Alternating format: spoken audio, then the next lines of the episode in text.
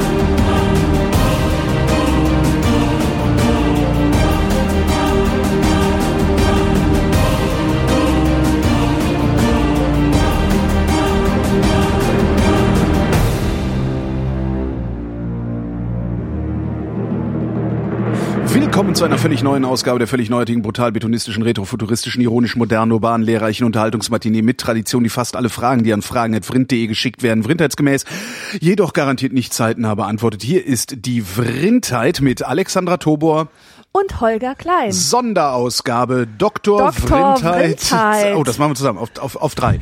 Nee, also drei, zwei, eins und dann drei, zwei, eins. Dr. Dr. Vrindheit Vrindheit. 2016.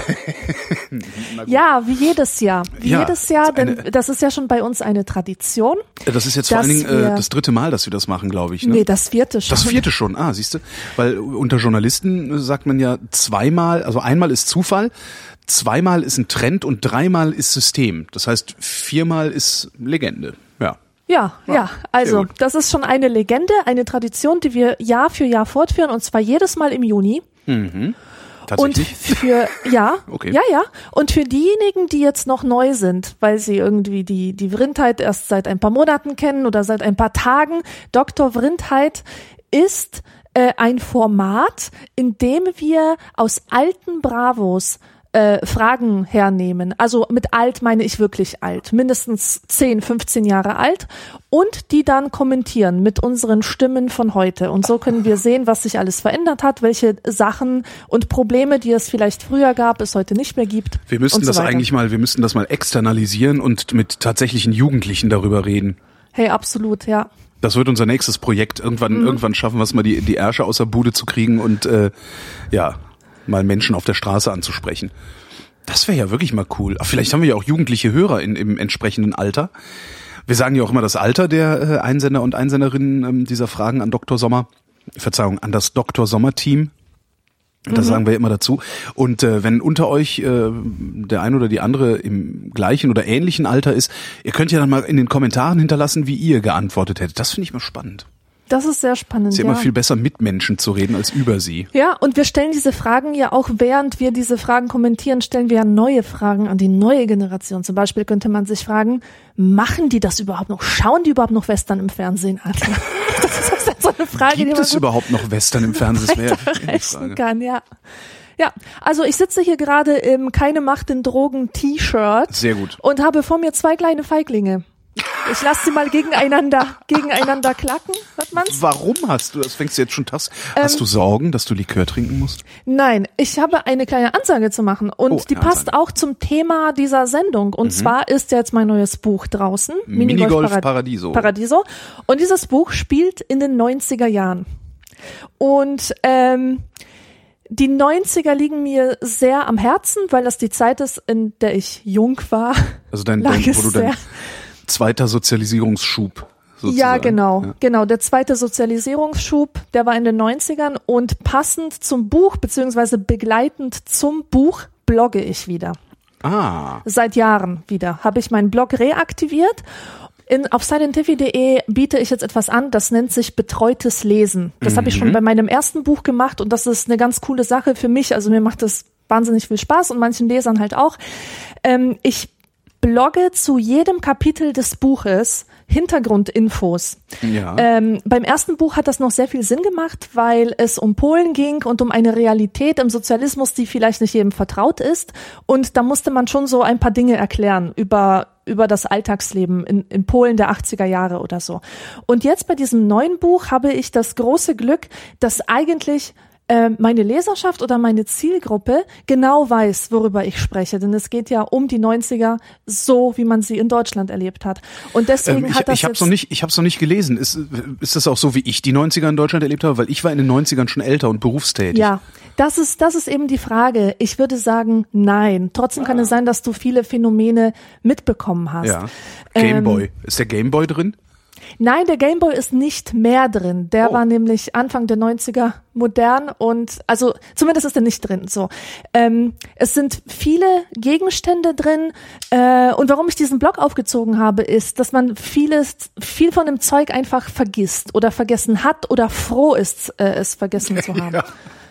Also so ein Scheiß wie Tamagotchi zum Beispiel. Oh ja? Gott, ja. Also ich, ich, nee, das ist jetzt in dem Buch nicht drin, aber war in einer ersten Version drin. Aber so etwas meine ich, Mhm. ja. Und so etwas spüle ich in diesen Blogbeiträgen wieder nach oben und da kann man sich schön an alles noch einmal erinnern. Und aus diesem Grunde sitze ich jetzt auch hier mit diesen kleinen Feiglingen. Die sind nämlich so ein Trigger, wenn man äh, die aufdreht und an denen schnuppert. Ah, geil. Also da kommt wirklich die ganze Jugend wieder. Wir haben uns damit betrunken ich, vor ja der gut, Schule. Ich habe das, ich hab das nie getrunken. Karneval. Da war ich ich, ich habe ja sehr früh angefangen schon ähm, als als äh, Gymnasiast noch an der Oberstufe. Ich habe sehr früh angefangen, mich nach unten abzugrenzen, ne, weil ich ja von unten komme. Ja. Da, da man- ich habe also ähm, herkunftsbedingt, also weil ich von unten komme, habe ich äh, sehr früh versucht, mich nach unten abzugrenzen und ähm, habe es damals schon im Grunde äh, abgelehnt, irgendwie so billiges Zeugs zu saufen irgendwie. Und das, äh, da bin ich dann auch mehr oder minder dabei geblieben. Das ist für dich also Das- billiges Zeug. Ja, für mich war das was- sehr viel Geld. Also bei mir war das dann irgendwann, äh, ich glaube so das letzte Fiese, was ich getrunken habe, war mal Apfelkorn, aber da war ich Mhm. auch 15 oder so. Okay. Nee, also für uns war das wirklich das Gesuff schlechthin. Ähm, es hatte halt alle Vorteile, hat es in sich vereint. Es war, es hat nicht so eklig bar geschmeckt wie Bier. Weißt du? Also als, als Jugendlicher ja, hat man ja doch noch so jetzt- die. Geschmacksknospen meines Stimmt, ja, es ist halt, es ist halt Likörchen letztlich. man muss ne? sich Also, dran ja, gewöhnen. Ja, Genau, genau. ein Löffel Honig. Ja. Feigling Likörchen sieht halt witzig aus. Es schmeckt relativ gut. Mhm. Es kostet zwar viel, also jetzt für einen Jugendlichen, aber nicht allzu viel. Was kostet so ein Ding? Boah, keine Ahnung, was es mittlerweile kostet. Ich habe mir so einen Sechserpack. Hast du eigentlich, hast du eigentlich verstanden, warum die Leute das immer auf den Tisch hauen? Das ist doch vollkommen unsinnig. nee, ich habe das auch nie gemacht. Ich fand das auch dämlich. Hm. Also wirklich dämlich. Das ist für mich so Kegelclub. Ja. Weißt du, die Weiber, die mit dem Kegelclub unterwegs Hm? Juchzende, sind. juchzende mittelalte Frauen im ICE. Genau. Hm? Genau. So, ähm, das ist auch alles, was ich an Werbung jetzt äh, machen möchte. Ja, äh, wollte ich jetzt nur so vorausschicken. Also, wenn jemand diese Fragen an Dr. Sommer total geil findet, weil er sich an die 90er erinnert fühlt oder so, der kann auch gerne mein Buch lesen oder den Blog zum Buch oder sogar beides. Da wird- ist wird- dann noch mehr. Ähm, im, eigentlich könnte man doch dann aus dem Blog, wenn es mal durchgeschrieben ist, also die, das betreute Lesen, könnte man auch wieder ein Buch machen eigentlich. Also praktisch so ein, so ein Ergänzungsband. Ja, könnte man machen, in der Tat. Was sagt der Verlag? Weiß ich nicht, habe ich noch nicht mit gesprochen. Hm. Aber vielleicht mache ich das mal. Das wäre wirklich ganz cool. Hätte ich auch Bock drauf. Christian ist 14 und hat Krach. Ach warte, Familienkrach. kannst du, kannst du Was? bitte, ja genau, genau, bitte alle, Ja, alle ja, natürlich, Überschriften natürlich. mitlesen. Mhm. Familienkrach wegen Tutti Frutti. Ich bin ein 14-jähriger aufgeklärter Junge. Letzte Woche fragte ich meine Eltern, ob ich mir die Sendung Tutti Frutti anschauen dürfe.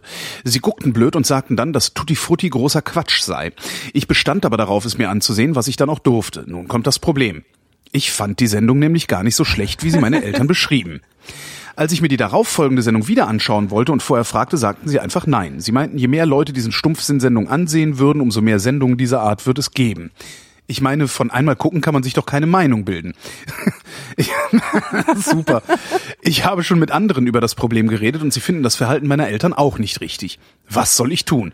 Bin ich mit 14 Jahren noch zu jung dazu? Christian, 14, ohne Ortsangabe.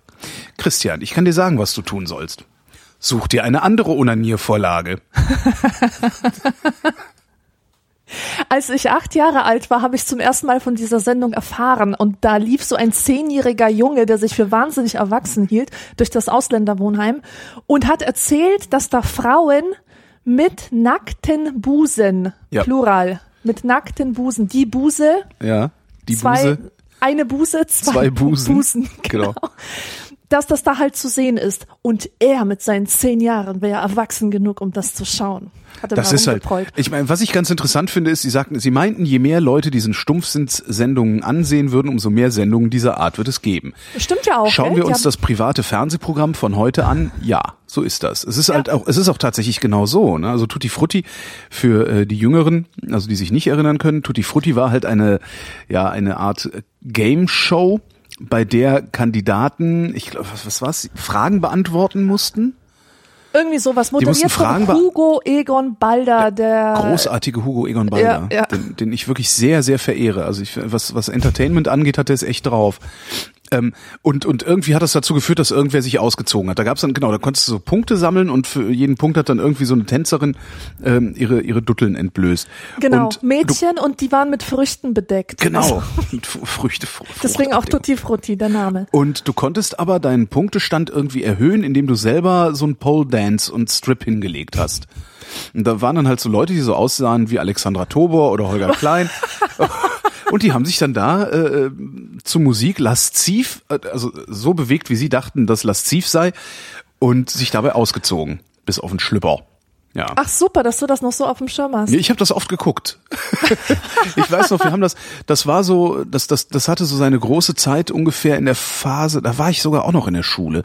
Das muss irgendwie Ende der 80er, Anfang der 90er, irgendwie in diesem, in diesem Jahrzehntwechsel drumherum sein. Und ich kann mich noch sehr gut dran erinnern, dass ich mit meinem Freund Fabiano äh, Tutti Frutti geguckt habe abends. Ich glaube sogar noch mit ein paar Bier dabei, so äh, Titten, weißt du so, wie, wie so äh, Heranwachsende halt sind. Und wir am nächsten Tag eine Klausur geschrieben haben. Und äh, seine Freundin meinte, ja, äh, das wird ja, also die war sehr, sehr ehrgeizig, ähm, ähm, wenn nicht sogar Ehrgeiz zerfressen. Und die, meinte, ja, das da werdet ihr, werdet die Quittung noch kriegen hier die ganze Nacht vor der Glotze und dann das und dann. Und ich glaube, wir hatten beide eine Eins oder sowas hinterher. Wow. Ja. Ja, nicht schlecht. Aber es ist tatsächlich Quatsch geworden. Also aus der Beschreibung von Tutti Frutti, wo nämlich ähm, im Grunde äh, äh, irgendwelche Amateur-Tänzerinnen ähm, gegen Amateurkandidaten ähm, antreten und da irgendwie was machen müssen und eigentlich ein relativ simples Spielkonzept, dessen dessen Ziel ja war, nicht den Preis zu gewinnen, sondern dass die, dass, dass es möglichst viel Titten zu sehen gibt. Darum ging es Ja. ja in dieser Sendung. Das hast du heute halt auch noch, nur halt mit in anderen Kontexten, wenn du dir diese komischen ich weiß es nicht, Polizisten im Einsatz und diese ganzen komischen, ja, ich, wie nennt man das denn, Reality Soaps? Pseudo, das da, sind ja das sind ja so, Pseudo-Reality-Soaps. genau, also Scripted ja- Reality-Sendungen, wo wirklich äh, äh, noch nicht mal Laiendarsteller, sondern wirklich Leute von der Straße, die nichts können, die sogar noch, die noch nicht mal ein- einen Satz vernünftig aufsagen können, äh, so teilinszeniert werden, sodass dann hinterher eine halbwegs konsistente Geschichte rauskommt. Und im Grunde, ich weiß nicht, worum es dabei geht, aber ähm, das ist nichts anderes. Möglichst mit, mit möglichst billigen, unter, ja, möglichst billig, möglichst viel Reichweite zu erzeugen. Und das Ja. kriegen die da ja super hin. Und das hat Balder damals auch schon gut hingekriegt, ja. Was ich noch cool finde, interessant finde an dieser Frage ist, dass der Junge, der 14-Jährige, dass er das echt nicht schlecht findet. Dem gefällt das, ja? Und Ja. seine Eltern äh, äh, schwingen sich sozusagen zu denen auf, die es besser wissen. Und ich finde, das ist ein sehr häufiges ähm, Phänomen und auch Problem, dass ähm, Kinder Sachen gut finden, die ihre Eltern halt nicht gutieren. Und ich finde es total scheiße, wenn man den noch absolut unprätentiösen Geschmack der Kinder als, als schlecht und Naja. minderwertig abtut, weil Kinder finden andere Sachen lustig als, als Erwachsene. Ich sehe das in der Buchhandlung jeden Tag, ja. Wir haben so ein Freundebuch, so ein Kindergarten-Freundebuch. Mhm. Ähm, es gibt ja ganz viele davon, aber in einem ist so ein Punkt, da können Kinder reinschreiben, davon habe ich schon mal gekotzt, Doppelpunkt. Ja. Alle Kinder finden das super witzig. Ja, klar. Und die Eltern, sobald man denen das zeigt, sagen, ah ja, nee, das muss ja nicht sein. Oder es gibt so ein Jugendbuch, ein ganz bekanntes äh, Rico und Oscar. Und irgendwie geht's darum an einer Stelle, dass die Mutter befürchtet, Hängebrüste zu bekommen. Das finden Kinder witzig. Aber für so viele Eltern ist das ein No-Go, die sagen, nee, das darf, so etwas darf nicht in einem Kinderbuch stehen. Mhm. Aber warum eigentlich? Wie verklemmt sind die eigentlich? Das ist ein Buch für 10- bis 12-Jährige. Naja, die kommen halt mit äh, ihren Moralvorstellungen um die Ecke und glauben, sie könnten die den Kindern aufpfropfen. Das Ja, ist ja eigentlich völlig normal. Also das Problem ist halt, dass es in der Regel sehr bigott ist. Ne? Also Ja, weil, genau. weil äh, die Eltern, die lachen dann über Furzwitze oder Herrenwitze Ja. oder sowas, wo Kinder wahrscheinlich daneben stehen und sagen, ja gut, Furzwitze jetzt nicht, aber Herrenwitze finden Kinder bestimmt nicht lustig. Na, was ich bei diesem Ding ganz interessant finde, ist, wie, wie der, der 14-jährige aufgeklärte Junge versucht, das Ganze zu intellektualisieren. Ah, das stimmt, da hast du auch recht, ja. Der, das, der will sich darauf einen runterholen. Ganz einfach. Ja. Das ist eine Wix-Vorlage. Was anderes ist das nicht. Tutti Frutti war immer eine Wix-Vorlage. Äh, für jung und alt. Ja? Und da nehme ich mich gar nicht aus. So. Äh, und wer was anderes behauptet, der lügt. So. Also der, der, der, der sieht da halt eine Wix-Vorlage. Und die wahrscheinlich beste Wix-Vorlage, die es zu der Zeit im deutschen Fernsehen gab. Ähm, weil nämlich nackte Frauen rumgetanzt haben. Das heißt, die Brüste haben sich auch noch bewegt. Ja, nicht so wie in den Heftchen, die wir, die wir dann irgendwie aus dem Mülleimer auf dem Autobahnparkplatz in Bliesheim gekramt haben. Du lachst. Das waren Nee, dann allerdings ich die hab, frühen ja, 80er. Egal, ja. Ähm, also der, der versucht das halt zu intellektualisieren. Ja, ich finde die gar nicht schlecht, die Sendung. Das ist doch, hm, so- also ich muss mir doch eine Meinung bilden. Das was, was äh, ja auch so ein Ding ist, was junge Menschen sehr, sehr gerne, sehr, sehr oft sagen. Auch heute noch höre ich das häufig. Äh, ich muss mir eine Meinung bilden. Ja, worüber willst du denn eine Meinung bilden? Titten? Ja. Kannst du dir auch bilden, wenn du irgendwie in der Ecke sitzt und über Titten nachdenkst. Man kann sowieso über die meisten Dinge, die so, die meisten Phänomene, die es so gibt, die äh, jetzt nicht unbedingt komplex sind, äh, kann man sich eine Meinung bilden, ohne ständig diesen Phänomenen ausgesetzt zu sein. Auf der anderen Seite, die Eltern, die ja, äh, zumindest liest sich das so, oder, oder äh, würde ich das jetzt mal unterstellen, die Eltern, die äh, sich nicht mal trauen zu sagen, such dir eine andere Wix-Vorlage, mein Sohn. Ja, sondern nein, das ist ja Stumpfsinn, sowas muss man nicht sehen. Und also wirklich da so ein, so ein, so ein ja, im Grunde wieder so eine Abgrenzerei äh, da machen. Das gucken ja nur die Dummen. Nee, das gucken die Wichser. So Ja, wie Papa ja. auch einer ist im Übrigen. Ja? Aber der müsste das halt zugeben. Der müsste Aber halt das sagen, ist das ist eine, eine, Wix-Vorlage. das ist wirklich eine ganz interessante Sache, dass Sexualität immer mit Niveaulosigkeit Ja. gleichgesetzt wird in Ich- diesen Diskursen. Ich glaube, das Und ist die Hoffnung, das ist, glaube ich, wirklich die Hoffnung, äh, dem Kind irgendwie äh, einzuimpfen, das ist dumm und darum macht man das nicht. Statt einfach nur Genau. zu sagen, ich habe ein Problem damit, dass du dir ständig einen runterholst. Und wenn du dir ständig einen runterholst, dann schmierst wenigstens nicht immer in die T-Shirts. Ich glaube, ich bin schon betrunken, sonst ich nicht Kann so auch sein, dass ich heute besonders lustig bin. Ist auch möglich. Komm, wir machen mal die nächste Frage, damit auch noch ein Mädchen hier ähm, äh, äh, äh, zu Wort kommt. zu Wort kommt. Soll ich mir auch einen zwitschern gehen? Soll ich mir schnell ein Bier holen? Ja, hol dir ein Bier, dann lese ich schon mal vor, was hier die. Nee, äh, das, das aber nee, du musst ja dabei sein. Genau. Mein Freund liebt Steffi Graf mehr als mich. Mein Freund 15 ist total durchgedreht. Er ist der fanatischste Steffi Graf-Fan. Er liebt sie mehr als mich. Er guckt jedes Spiel an. Er schreibt ihr Briefe. Abends betet er für sie, dass ihr nichts passiert, dass sie gewinnt. Verliert sie, heult er und ist den Rest des Tages nicht mehr ansprechbar. Gewinnt sie, schreit er rum und weint manchmal vor Freude. Wenn gerade ein Spiel mit ihr läuft und ich bin bei ihm oder er bei mir, mit einem Auge ist er beim Fernsehen. Was soll ich machen? Soll ich Schluss machen? Ich liebe ihn doch. Alexandra, 14, aus Mainz. Ich liebe dich. Ich mach dir mal den Fernseher an.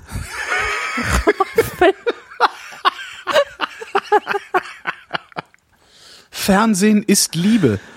Vor allen Dingen bei Tutti Frutti. Ja. Aber Tennisstars, gibt's, das wäre so eine Frage, die würde ich, die würde ich gerne, äh, ja, es geht ja um Steffi Graf. Das ist eine Frage, die würde ich gerne heutigen Teenagern stellen. Hat Tennis noch irgendeinen Stellenwert? Tennis hat Gar einen nichts. Stellenwert, Gar das sehe ich. Tennis hat einen Stellenwert, das sehe ich beinahe täglich auf der Fahrt zur Arbeit. Ähm, da komme ich an einigen Tennisplätzen vorbei und die sind immer voll. Mhm. Also Menschen spielen immer noch Tennis, auch junge Menschen spielen immer noch Tennis. Ich sehe hier in Ja. der Stadt äh, äh, häufig auch junge Menschen, also so jung, jetzt nicht im Sinne von zwölf, sondern eher so 17, 18 oder sowas, ähm, mit Tennistaschen rumlaufen und so. Also die haben, das, das ist durchaus so eine Sportart, die noch begangen wird. Ja, Aber, aber, der Stellenwert ist natürlich weg. Ja. Also das war damals, ich glaube, das, das muss man auch medienhistorisch ein bisschen sehen. Also abgesehen davon, dass Steffi Graf und Boris Becker äh, gefühlt die ersten waren, die da überhaupt irgendwas gerissen haben und dann auch direkt mehr als alle anderen zusammen irgendwie. Äh, ich glaube, das ist das eine. Das andere ist aber auch, es gab damals, als Boris Becker und Steffi Graf groß wurden, drei Fernsehprogramme. So. Und äh, diese Tennisturniere, die finden tagsüber statt. Und es gab tagsüber nichts anderes im Fernsehen zu sehen als Tennis. Als Wimbledon und so, ne? Genau. Mhm. Das war Ja. ist genauso wie Wintersport gewesen. Wintersport war das einzige, ich, war, ich weiß noch, wenn ich krank war als Kind äh, oder Jugendlicher und zu Hause gelegen habe und Fernsehen geguckt habe, es lief halt nur Wintersport oder Tennis im Sommer. In den Ferien dann irgendwie das äh, ZDF Kinderprogramm mit der dicken Anke Engelke. Erinnerst du dich daran noch?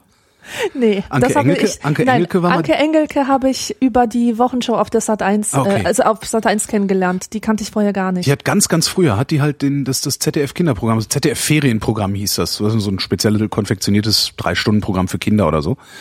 Ähm, und da war die noch wesentlich pummeliger, also wesentlich mehr auf den Rippen und ich fand sie wesentlich hübscher damals. Mhm. Naja. Ja, es, also es gab halt nichts anderes als das im Fernsehen zu sehen. Das heißt, du hast, du, du, du bist diesem Phänomen Tennis viel stärker ausgesetzt gewesen. Heute hast du, hast du in der, in der, in der Fülle der Möglichkeiten ist Tennis eine von tausend. Entsprechend ähm, zersplittert ist da dann wahrscheinlich auch der, die Aufmerksamkeit oder die, die, die Gruppen, die äh, solchen Ereignissen Aufmerksamkeit schenken. Ja. Ja, aber früher, also diese, diese, ich fand diese Tenniswelt immer sehr überschaubar. Da gab's so feste Charaktere, so diese Ja. rassige Gabriela Sabatini mit ihrem Genau. scheiß Parfum, weißt du? Und Ion Boris Tiriac, Becker, dieser dieser, Trainer. rothaarige, Bum Bum Boris. Genau. Ja, also die, das waren alles so Typen, weißt Ja, du? und Die waren alle- wie aus einer Show. Und natürlich dadurch, dass es so, so omnipräsent war oder überpräsent war, wollten halt auf, auf, auf einmal auch alle Tennis spielen. Genau. Und ich weiß, bei uns in Und- der Schule, bei uns in der Schule äh, gab's halt diesen, ich, ich weiß sogar noch, wie der heißt, aber ich sag den Namen jetzt nicht. Ähm, bei uns, äh, und meine Mitschüler, die sind dann halt irgendwie alle in einen bestimmten Verein gegangen, der dann da im Ort war und so. Und da gab's halt einen Tennislehrer, der grundsätzlich die Mädchen begrapscht hat. Es gab halt damals anscheinend, und, und das, also wenn ich so mit Leuten drüber rede, scheint das nicht der einzige gewesen zu sein. Es scheint so ein Ding zu geben, so dass der, der Tennislehrer so ein bisschen der Fötchinsföhler war. Damals.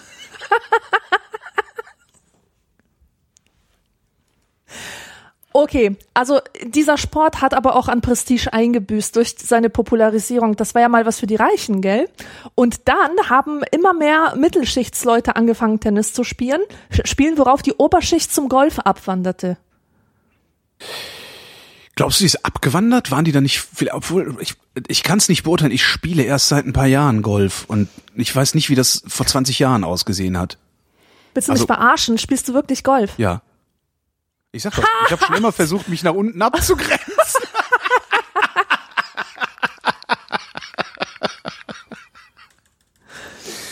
ähm, also es ist jetzt nicht so, dass ich irgendwie jedes Wochenende über den Platz turne oder sowas. Ich habe halt vor ein paar Jahren die Platzreife gemacht und äh, spiele gelegentlich mal. Ähm, und da, ja, da turnt, da, da turnt aber eigentlich auch eher die Mittelschicht rum. Also außer in, ich, in die Oberschicht Golfclubs komme ich halt nicht rein. Ja, das ist halt sowas. Aber keine Ahnung, ob das, ob, ob Tennis durch Golf ersetzt wurde für die Abgrenzung. Vielleicht sagt es uns jemand in den Es gibt Kommentaren. eine sehr schöne Geschichte, die hat ein Freund von mir, ein Schulfreund von mir erzählt, der ähm, aus einem unfassbar neureichen Elternhaus stammte. Tatsächlich unfassbar neureich. Äh, ähm, und äh, der erzählt, die werden hätten eine Party gemacht, und da wären halt lauter so Neureiche gewesen auch. Und also, ja, ich spiele Tennis, ich spiele Golf und ne, ne. da wäre halt einer dabei gewesen, der hat die ganze Zeit gar nichts gesagt, bis er gefragt wurde. Und was, was machen Sie auch irgendeinen Sport? Und er sagte nur, ich spiele Polo. oh. Woraufhin das Thema gewechselt wurde von allen. Weil Polo ein ernsthaft teurer Sport ist. Dafür braucht man nämlich mehrere Pferde und solche Sachen. Das, das fand ich eine sehr hübsche Geschichte. Ja, damit kennt sich auch keiner aus. Da Das ist halt eigentlich super, ne? Ich spiele Polo. Oh, äh, ja. ich habe ein neues Auto gekauft. Ja, Nächste aber es- Frage. Na, warte mal, was, ist- was, was ist mit diesem Jungen?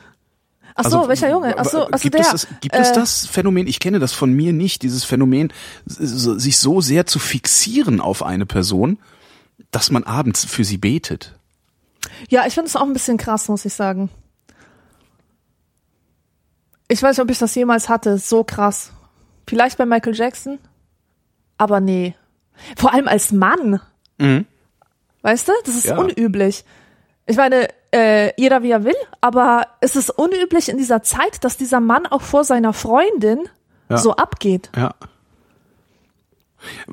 Will er ihr vielleicht irgendwas mitteilen dadurch? Ja, er will ihr sagen, dass sie zu dick ist und Sport machen sollte vielleicht. Das wäre jetzt mein, mein, mein, meine erste Vermutung gewesen. Nicht unbedingt, dass sie zu dick ist, aber irgendwie, dass er halt auf athletische Frauen steht. Wäre Ja. halt die Frage, ob Alexandra 14 meint, athletisch ist oder nicht. Aber warum will er ihr das klar machen? Oder begreift er selbst nicht, dass er ihr das klar zu machen versucht? Keine Ahnung, wir werden es nie erfahren. Nee. Cool wäre halt mal, wenn das echte Briefe wären. Und in unserer Hörerschaft sich jemand befände, der seinen Brief da wieder erkennt. Ja, wäre das ich nicht mal, wunderbar? Aber das wäre halt Ja. Magie. Ja. Ja. Unser Lehrer schimpfte uns pervers. Vor zwei Wochen hatten wir Vertretung. Es war total langweilig. Ein paar aus der Klasse konnten sich nicht beherrschen und fingen an zu essen. Darauf schimpfte der Lehrer uns pervers. Ich wehrte mich und erklärte ihm, pervers wäre sexuell abartig. Der Lehrer verneinte dies. Jetzt hatten wir den Lehrer wieder in Vertretung. Wir hielten ihm den Duden unter die Nase. Er las es und sagte, er müsse uns dann besser erklären, was pervers sei. Als Beispiel nannte er Schwule. Schwule sind doch nicht pervers.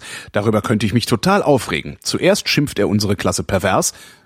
Verzeihung, zuerst schimpft er unsere Klasse pervers und jetzt Schwule. Ich finde das gemein. Was haltet ihr davon? fragt Scotty 15 aus Rottweil. Ja, Ich- vielleicht ist das ja eine Klasse also- voller Schwule. Hat der Scotty da schon mal drüber nachgedacht? ähm, Also ich finde, ich krieg ja wirklich Plack bei Leuten, die sagen, ich krieg Plack und bei Leuten, die das Wort pervers so benutzen wie zum Bleistift. unfassbar oder Ja, irgendwie äh, Nee, einfach nicht nur- passend oder so. Passt nicht in das, was ich als, äh, was ich mir als Norm auserkoren habe. Ja, genau. Und dann stellen sie sich immer so hin und machen diese komische, überexpressive Fresse und sagen, das ist doch pervers. Ja. Oh, da könnte ich ich echt reinschlagen. vermute mal, dass dieser Begriff auch so einen Bedeutungswandel durchgemacht hat wie schwul oder behindert.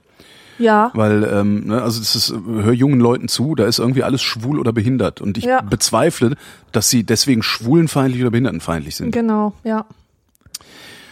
Aber- Pervers sagte man in meiner Zeit, wenn man versaut meinte. Also perverse Witze, versaute Witze. Genau, perverse Witze, ja richtig. Und Aber eigentlich ist die Pervertierung so eine Umkehrung dessen, was sein sollte. aber also, was, ja, hm? was ist das für ein Lehrer? total krass, oder? Ja. Aber wenn, wenn du näher darüber nachdenkst, ähm, musst du doch sagen, nee, eigentlich ist das die Regel. Ähm, das, ich hatte so viele Spackenlehrer, die wirklich so drauf waren, die total Ja. dumme Sprüche gebracht haben und sich echt wie die letzten Deppen aufgeführt haben. Ja, ist halt auch schwierig für Lehrer. Ne? Lehrer haben ja halt das große Problem, dass die ihr Leben lang nicht aus der Schule rauskommen.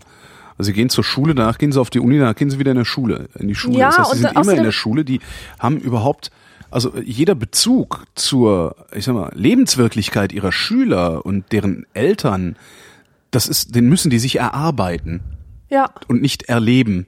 Das ist, glaube Ja. ich, schon, äh, ich glaube, die haben es schwerer bei sowas. Ja, und daraus Engstirnigkeit folgt. mit diesen, äh, ja. mit diesen Jugendlichen zu tun, die sie auch ständig verunsichern mit ihrem seltsamen Verhalten. Ja. Also sind halt auch nur Menschen. Was würde, was würde der Lehrer heute sagen? Also erstmal würde er nicht sagen, ihr esst hier, das ist pervers. Weil das ist halt nicht pervers, ist allenfalls unhöflich. Ach, der würde irgendwie äh, argumentieren mit Respekt und wie wichtig es ist, dass man sich gegenseitig respektiert und so. Genau, und dann müsste man ihn fragen, ich. gilt das auch für Schwule? Das Was würde ja- kein Lehrer der Welt heute noch sagen. Was ja dann wiederum, nee, aber, aber nicht, weil er es nicht denkt, sondern weil er sich nicht traut. Oder was weil er sich ich- nicht traut, ja. Was, glaube ich, auch so ein Problem ist. Nämlich genauso wie ich der festen Überzeugung bin, dass Jugendliche, die schwul oder behindert sagen, nicht schwulen oder behindertenfeindlich sind, äh, glaube ich, dass wir unfassbar viele Schwulenfeinde und, und meinetwegen auch Behindertenfeinde in der Gesellschaft haben, die das nur nicht äußern, weil sie sich nicht trauen, aber nicht, also die das nicht deswegen nicht äußern, weil sie äh, einen Erkenntnisprozess durchlaufen haben, der ihnen sagt, sind doch genauso Pfeifen wie alle anderen auch, sondern weil sie Angst davor haben, dass irgendjemand äh, ja durch durch Gegenrede oder oder Aggression oder sonst wie reagieren könnte. Und das sind dann die AfD-Wähler, die jammern wegen der Political Correctness. Ja. Was die Eltern der AfD-Wähler noch Anstand genannt haben, im Übrigen. Mhm. Naja. Nächste Frage. Ja, sonst wird das hier Wird zu schwul. Mike, ja, ja, nee, wir müssen, wir müssen auch schneller machen, um, Ach. äh, um die Pracht der Fragen zur vollen Entfaltung zu bringen. Fragenpracht. Fragenpracht, sehr schön. Wird Michael Jackson zum Zombie? Voll die prophetische Du hast die ja alle schon gelesen. Ich sehe die ja gerade zum ersten Mal. Verstehe, okay. Also ich habe in deutschen Zeitschriften gelesen, dass Michael Jackson, mein absoluter Superstar, jetzt für seine zahlreichen Schönheitsoperationen büßen muss. Da wird geschrieben, dass sich die Knochen aus seiner Hüfte, die in seiner Nase, Wangen und Kinnpartie eingesetzt wurden, langsam auflösen. Das führt dazu, dass sich sein Gesicht zurückbildet und einmal ganz deformiert sein wird. Seit ich diese Berichte kenne, habe ich Albträume. Ich träume von Zombie Jackson und habe furchtbare Angst um mein Idol. Marion 16 aus Mainburg. Großartig. Ich kann da so sehr mitfühlen. Ich war nämlich ungefähr zehn, also in, in diesem Alter, wo ich absoluter Michael Jackson Freak war. Michael Jackson, zu kurz, einer kurz zur Einordnung. Ich, Thriller ist, glaube ich, 1983 erschienen, ne? Dieses, dieses Album. Ja, Oder war es sein. 86? Weiß ich nicht. Ich schlag's das nach, während du wirklich nicht, erzählst. Aber okay. Ähm, ich bin mit zehn, also als absoluter Michael Jackson-Fan, zu einer Freundin gegangen, um mir ein Kommunionsgeschenk zu verabreichen. Sie hatte Kommunion. Und wie das nun mal so ist, hat mich die Mutter angehalten im Treppenhaus, hat so ein bisschen Smalltalk mit mir gemacht. Und äh, sie wusste, dass ich Michael Jackson-Fan bin und hat mir mal so eben erzählt, ach weißt du, ich habe gelesen, dass Michaels Gesicht sich auflöst, dass der jetzt so aus, langsam auseinanderfällt. Und ich habe zum ersten Mal Ohnmachtsanfälle gespürt. Also wirklich so psychosomatisch gespürt, wie mein Körper immer schwächer wird. Ich bin echt mit den letzten Kräften zurück nach Hause gekrochen, musste mich alle paar Meter auf so kleine Treppchen vor den Hauseingängen setzen, um nicht umzufallen. Mir war den ganzen Tag übel. So eine Angst hatte ich um den. Und Ja. so sehr entsetzte mich ähm, diese Vorstellung. Und dann hat meine Mutter mir mit irgendwelchen äh, pseudorationalen Argumenten weiszumachen versucht, dass das nicht passieren wird, Ja. was diese böse Frau mir da erzählt hat. Und ja, jetzt hat man aber gesehen, also zuletzt sah Michael Jackson tatsächlich äh, Aus wie ein Sehr, Schaden seiner selbst, ja. Zombie, Ja. Zombie pur. Dieses eine Foto, was von ihm im Internet rumgeistert, von einem Pass. Ist das, wo er auch noch so einen Stoppelbart hat, der nur so komisch, ja, ja, ja, ganz genau. grauenhaft, ja. Also das, das ist doch wirklich schon Ja, krass tragisch. aufgelöst. Ist wirklich tragisch. 19, Ende Ja. 1982 ist das Album erschienen. Das Aha. heißt, bei uns dürfte es dann tatsächlich 1983 groß geworden Ja. sein und zirkuliert Ja, sein. und, und Mitte der 80er kam dann Bad Ja, und Anfang der 90er Dangerous und danach war es eigentlich vorbei. Dann Ja, wo- hat er nur noch Scheiß gemacht. auch diese, diese Michael Jackson Schönheits-OP-Sache, die wurde dann ja auch irgendwann abgelöst durch, ähm, wie hieß die von Baywatch? Pamela Anderson. Pamela Anderson sind im Ja? Flugzeug die Titten explodiert. das war mal so ein Ding, das Was? rum. Warum weiß ich da nichts von? Weiß ich nicht. Aber das war so ein Gerücht, das mal rumging und das dann hinterher auch, kennst du den Film Lambok? Nee? Es ist ein sehr, sehr schöner Kifferfilm, den willst du unbedingt gucken. Also es ist Okay. ein, ein wunderschönes, kleines, äh, ja, weiß ich nicht, Coming-of-Age, Road-Movie. Also es ist wirklich sehr, sehr schön. Ähm, mit, mit Moritz Bleibtreu unter anderem. Ähm, und die greifen diese, diese Idee nochmal auf und machen da dran so eine Smalltalk, so ein Dauer-Smalltalk-Thema. Ja, die durfte dann halt nicht mitfliegen, weil die äh, Überdruck und bla und so. Also das gab's dann damals auch. Und was- mir über Michael Jackson immer wieder einfällt, ist eine der, das ist wirklich eine so geile Geschichte. Da war ich schon beim Radio. Das muss so nach der Jahrtausendwende, kurz nach der Jahrtausendwende oder sowas gewesen sein, ich weiß gar nicht mehr genau. Da ging auf einmal das Gerücht rum, Michael Jackson ist beim Tanzen die Nase abgeflogen. Wie bei der Sphinx, ja? Ja, genau, als wäre sie mit einem Magnetding sie so dran nur. Ja, Michael Jackson ist beim Tanzen die Nase abgeflogen. Und das Beste ist, niemand in der Redaktion hat das auch nur für eine Sekunde in Zweifel gezogen. Sondern wirklich alle saßen so, ja, musste ja irgendwann mal passieren, war ja klar. Super. Wirklich irre. Aber was ist das? Ich verstehe, also ich bin, ich bin von wenig Dingen Fan.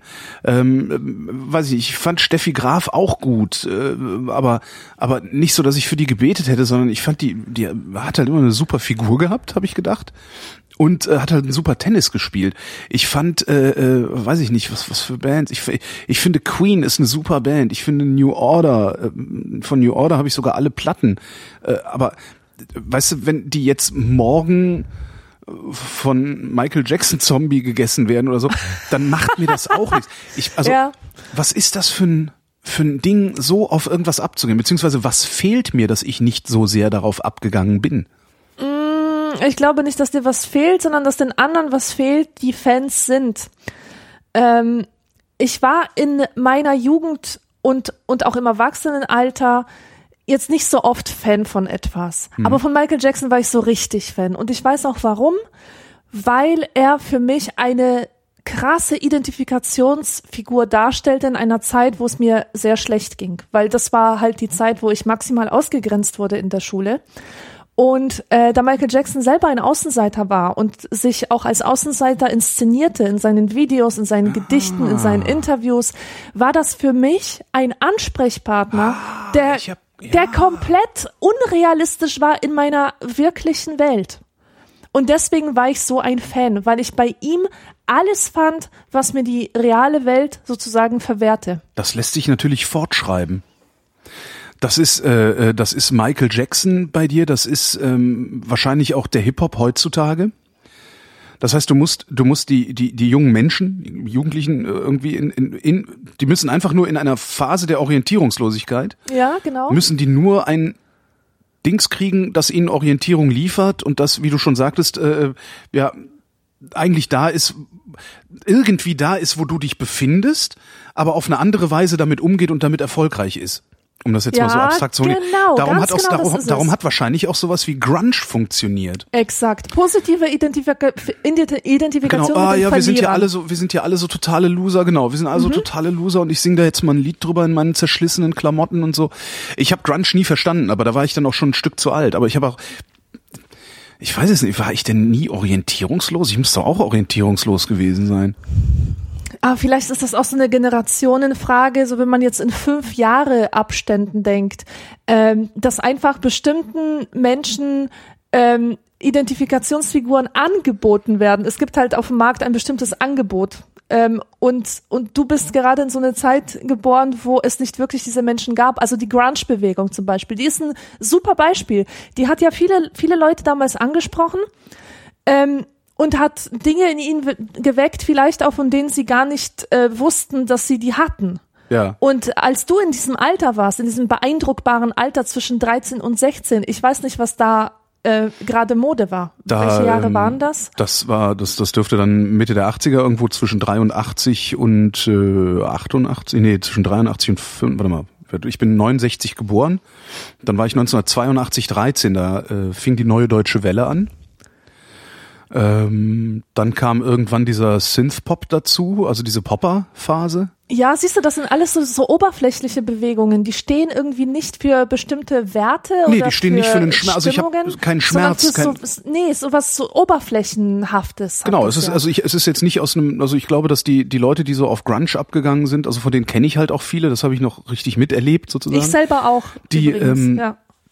die aus einem Schmerz heraus diese, diese Subkultur oder in diese Subkultur eingetreten sind. Mhm. Wir sind nicht aus einem Schmerz heraus in, in diese Pop-Subkultur eingetreten, sondern ähm, weil es Spaß gemacht hat. Ja, das ist genau, eigentlich. Das ist, also die Klamotten, hat. die Klamotten, klar, ne, damit konnte man sich wieder super abgrenzen, ne, von den Hauptschülern. Ne, so, also die, die tragen ja keine Schulterpolster.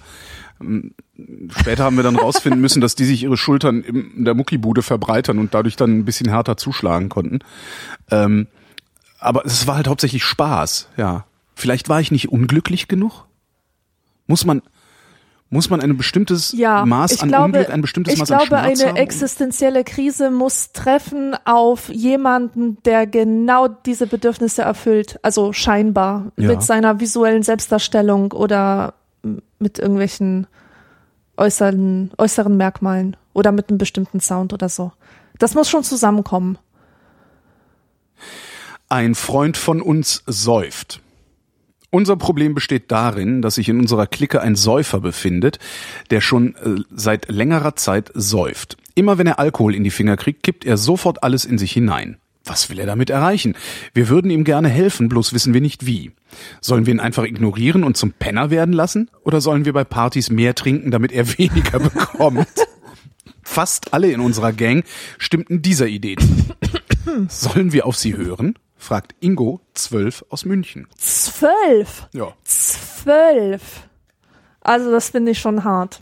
Ein hartes Alter, um zu saufen. Also wenn wir jetzt davon Ja. ausgehen, dass dieser Freund aus dieser Gang im selben Alter ist. Naja, wird er ja. Also, also muss ja. Der wird kaum 14, 15 sein, weil äh, da liegen Welten dazwischen, zwischen 12-Jährigen und 15-Jährigen. Ne? Ja.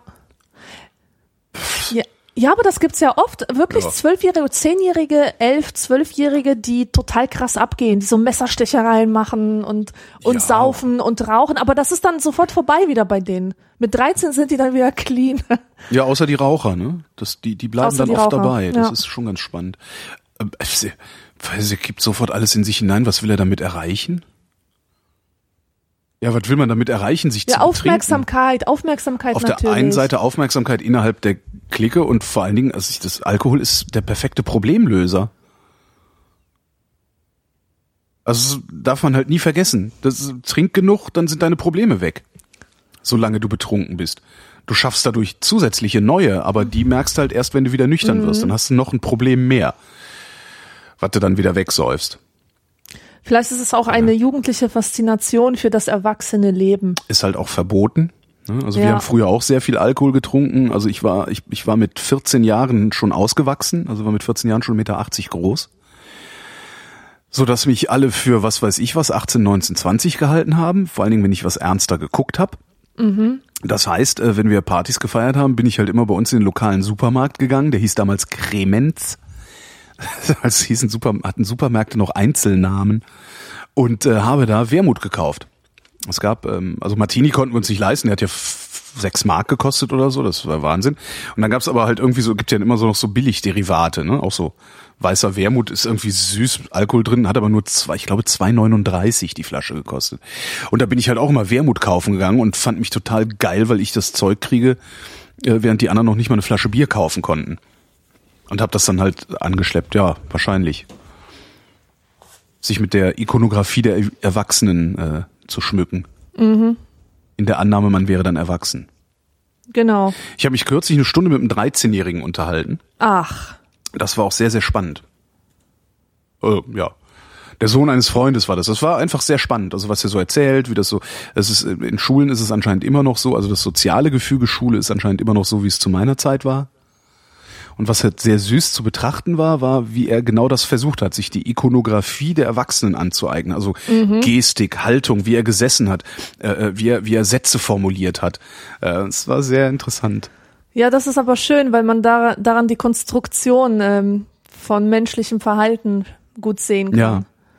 Einmal Die das und Lächerlichkeit auch. Und, und vor allen Dingen, so wie er formuliert hat, formuliert man ja normalerweise gar nicht. Also, ne, das ist dann, er versucht dann halt davon so eine, so eine, ja, so eine modellhafte, er hat halt eine modellhafte Vorstellung davon wahrscheinlich im Kopf, wie man, wie, wie die Haltung sein muss, wie die Sätze gebaut werden müssen und ähm, arbeitet die dann irgend mehr oder weniger ab. Anstatt einfach so zu formulieren, wie wir formulieren. ja.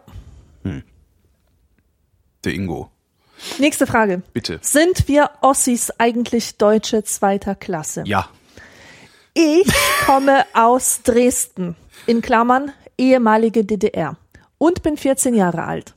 Vielleicht werdet ihr jetzt sagen, DDR in Klammern setzen, hätte sie sich echt sparen können. Wir wissen doch, wo Dresden liegt. Aber eben das ist mein Problem. Viele aus dem Westen Deutschlands sagen, wenn sie den Namen Dresden hören, aha, ehemalige DDR. Das stört mich sehr. Sind wir jetzt nicht mehr ein geeinigtes Deutschland? Können wir, die Ossis, nicht auch so behandelt werden wie die Wessis? Natürlich haben wir Nachholbedarf in vielen Dingen, aber sind wir denn deswegen dumm? Jetzt wollen westdeutsche Verlage eine Zeitung nur für Ex-DDR-Bürger machen. Ein Blatt, das uns entspricht. Das ist doch der Hohn. Sind wir denn Deutsche zweiter Klasse? Wenn ich neben einem westdeutschen Bürger laufe, komme ich mir vor wie behämmert und nicht ganz zurechnungsfähig. Ich habe echt Minderwertigkeitskomplexe. Bitte helft mir. Uta 14 Dresden. Naja, das sieht man ja schon an deinem Namen. So ein Quatsch. Nee, das ist wirklich, das ist eine Sache, die mich so endlos aufregt. Diese Leute, diese Wessis, ja, ähm, die damit kokettieren, dass sie mit dem Osten nichts am Hut haben. Die sagen dann so, ich sag ja heute noch Zone. weißt du? Ja, wobei das Oh, das ist so auch nicht, lächerlich. das, das sind auch nicht not all Wessis, ne? also es sind halt nicht alle Wessis, die das so machen. Ähm, und das Pendant im Osten ist nochmal ein ganz anderes, es ist nämlich ein, ein, ein aggressives, äh, äh, ein aggressiv-identitär. Ne? So die da im Westen.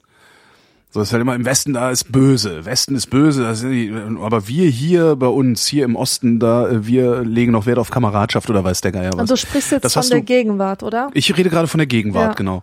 Ähm, ich finde, dass man sieht das auf beiden Seiten und ich finde, man kann daraus auch eine ganz gute, ganz ganz gut ableiten, ähm, wie unterschiedlich diese beiden Länder auch sind, weil natürlich die Westler, die sich darüber, darüber amüsieren, so ich sage ja immer noch Zone, ich, ich war immer schlecht in Mathe, weißt du so, das ist so ein, ähm, das ist aus so einer, die die handeln oder denken oder reden halt aus einer aus einer Position der ja, Sicherheit eigentlich, des, des Angekommenseins in der Ja. bundesrepublikanischen Gesellschaft, weil wir da ja 40 Jahre Vorsprung haben. Das heißt, wir Mhm. sind nicht orientierungslos, wir wissen, wie das hier läuft, wir wissen, wo wir hingehen, bla bla bla bla bla.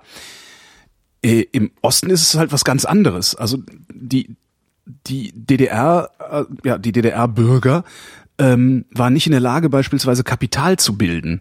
Das heißt, die sind ärmer als die Westdeutschen ja. im Durchschnitt. Ähm, das heißt, sie sind auch machtloser als die Westdeutschen. Das heißt, sie sind unsicherer als die Westdeutschen. Und Das kannst du halt äh, ewig fortpflanzen. Und du hast halt die Westdeutschen, die sind, die sind mächtig, die haben Kapital, die stehen halt dann so, ja, pff, was schädet mich denn? Ne? So ist mir ja alles egal. Und bei den Ostdeutschen, die müssen halt irgendetwas anderes machen, also müssen sie kämpfen, also müssen sie das nach außen richten. Und müssen sagen, da, das, da, die sind doof, wir sind gut, weil. Und die Westdeutschen sagen, ja, ist halt lustig. Das finde ich schon sehr spannend. Und es hat halt noch nicht aufgehört. Ne? Also dieser Brief, der wird dann von 91, 92, 93 sein irgendwann. Ähm, und du erlebst das heute noch. Du erlebst es auch heute noch bei Menschen, die von der DDR praktisch nichts mehr mitbekommen haben, die heute 25 sind, teilweise 30-Jährigen. Die wissen ja nicht, wie es in der DDR war. Ja, die haben eine Erinnerung an ihre Kindheit. Aber ob die jetzt in der DDR war, die Kindheit, oder ob die woanders war, ich glaube nicht, dass sie das ernsthaft beurteilen können. Das Beurteilen, das übernehmen die Vorfahren, die ihnen Geschichten erzählen. Und dann gleichen sie natürlich ihre Kindheitserinnerungen mit den Geschichten ab, die ihre Eltern erzählen und haben darum ein Konstrukt im Kopf. So muss es in der DDR gewesen sein oder so war es in der DDR. Aber ich glaube, dass jemand, der, der zur Wende zehn war, der hat die ist, dem, dem ist die gesellschaftliche, politische Dimension des Ganzen überhaupt nicht klar gewesen damals. Ähm, hörst du auch immer wieder. Also die meisten, die meisten, mit denen ich rede, sagen auch, nee, ich bin, also die Wende war vor meiner Pubertät. Äh, ich hatte halt eine Kindheit. Scheißegal, ich habe nicht gemerkt, dass ich nirgendwo hin durfte. Also alles Ja. war, es gab immer was zum Essen, es gab immer was zum Spielen. Wo, wo ist das Problem? Ähm, und diesen Effekt, den beobachte ich heute auch immer noch. Ähm, das, das, das hat sich auch so durch meine Tätigkeit bei, äh, bei Radio Fritz gezogen, weil ich da so lange Hörertalk-Sendungen gemacht habe, über 15 Jahre. Egal wie alt, also wirklich auch 17, 18 Jahre, also wirklich sehr, sehr junge Leute, die die DDR nur aus, dem, aus von Phoenix und ZDF Doku oder so kennen, ähm, selbst die haben ein Bild im Kopf, das ihre Eltern ihnen vermittelt haben. So, und dadurch werden die natürlich dann auch wieder, selbst wenn es den Eltern gelungen sein sollte, mittlerweile ein wenig Kapital zu bilden, äh, haben die halt immer noch diese Haltung. Diese, ja, das war hier in der DDR, da war ja alles viel solidarischer oder irgendwie sowas. Ja. Ähm, und das, ich glaube, das wird sich noch über Generationen halten. Dieses Ja, deutsche ich auch. zweiter Klasse. Und ja, die Ostdeutschen, also die ehemaligen DDR-Bürger, sind Bürger zweiter Klasse. Das man, ich, das, das ist, das tut weh, aber ich, das ist so. Die haben kein Kapital, die haben niedrigere Löhne. Die, weißt du, alle Kennzahlen, die du ja, nehmen ja, klar. kannst, Ganz genau. Wenn du schon von Klasse sprichst Genau. und die soziologische Klasse meinst sozusagen, dann stimmt das auf jeden Und Fall zu. dann das kannst hat du- jetzt nichts davon zu, mit zu tun, was jetzt moralisch richtig wäre, genau, wie man es genau, genau, betrachtet. genau. Und Ja. dann kannst du hingehen und kannst dir zwar solche solche äh, Fundamentaldaten angucken wie Beschäftigungsquote, die ist im Mhm. Osten tatsächlich höher. Ja? Ähm, gab man sehr schön, ist auch zehn Jahre her, einen sehr schönen Vergleich zwischen Thüringen und Hessen. Ähm, in Thüringen ist die Beschäftigungsquote höher als in Hessen, aber in Thüringen glauben die Leute, äh, dass es keine Jobs gibt. Mhm. Also so, ne, so, so, so, und ich glaube, solange, solange du nicht sagen, also guck, guck in Behörden, da sitzt ein Ostkollege neben einem Westkollegen, die machen exakt die, die gleiche Arbeit und verdienen unterschiedlich. Und solange wir das nicht alles gelöst haben und in den Griff gekriegt haben, solange ähm, wir nicht Strukturen schaffen, und ich habe nicht die leiste Ahnung, wie man das macht, aber solange wir nicht Strukturen schaffen, die den Ostdeutschen die gleichen Teilhabemöglichkeiten eröffnen wie den Westdeutschen, solange werden wir da eine Zweiklassengesellschaft haben. Das hättest du mal der UTA 14 sagen sollen aus Dresden. Das hätte ich mal der UTA 14 sagen sollen. Das wäre eine gute Antwort gewesen. Ähm, und, und mit Teilhabemöglichkeiten meine ich dann tatsächlich wieder, um zum Ausgang meiner, meines Monologs zu kommen, ähm, sowas wie Kapital. Ich kann als Westdeutscher, weil meine Eltern die haben halt, ne, 70er Jahre, äh, Wohlstand für alle, Aufschwung, äh, Lohnerhöhungen von 10 Prozent. Meine Eltern waren in der Lage, sich relativ unbeschwert ein Einfamilienhaus zu kaufen und abzubezahlen. Mhm. Auf dieser Basis kann ich natürlich viel freier agieren, weil ich kann immer sagen, ja, da steht ja ein Haus, äh, wenn alle Stricke reißen, kann ich da wieder in mein altes Kinderzimmer einziehen. So, wenn du aber gar nichts hast, ja, außer vielleicht einer Dreiraumwohnung in irgendeiner Platte, in irgendeinem Kaff, dann, dann bist du zwar frei von, von diesem Ballast Besitz, aber du bist halt auch frei von Handlungsmöglichkeiten. Ja, da kannst du nicht sagen, also weißt du, ich, ich war jederzeit in der Lage zu sagen, naja gut, studiere ich halt in Köln, ich wohne ja nur 20 Kilometer entfernt. Was machst du, wenn du irgendwo im Thüringer Wald wohnst? Ja, ja, ja, ja. Ja, wir haben eine Zweiklassengesellschaft. Und die Grenze verläuft anderswo, als äh, viele glauben. Davon bin ich überzeugt. Egal. Darf ich gegen meine Eltern Karate anwenden? Seit ich mich erinnern kann, habe ich mich zu Hause noch nie so richtig wohlgefühlt. Oft war ich so fertig, dass ich am liebsten Selbstmord gemacht hätte. Es gibt Tage, da sind meine Eltern wahnsinnig nett zu mir und es gibt Tage, da tun sie mir mit jedem Wort weh und geben mir richtig zu spüren, wie stark sie sind. Ich habe oft das Gefühl, dass sie mich hassen. Wenn meine Mutter tätlich wird, schlägt sie selten richtig, aber sie zwickt mich in die Oberarme und reißt mich an den Haaren. Seit etwa einem Monat mache ich Karate. Ich weiß, dass ich es in Notwehr anwenden dürfte, aber dürfte ich es auch gegen meine Eltern anwenden?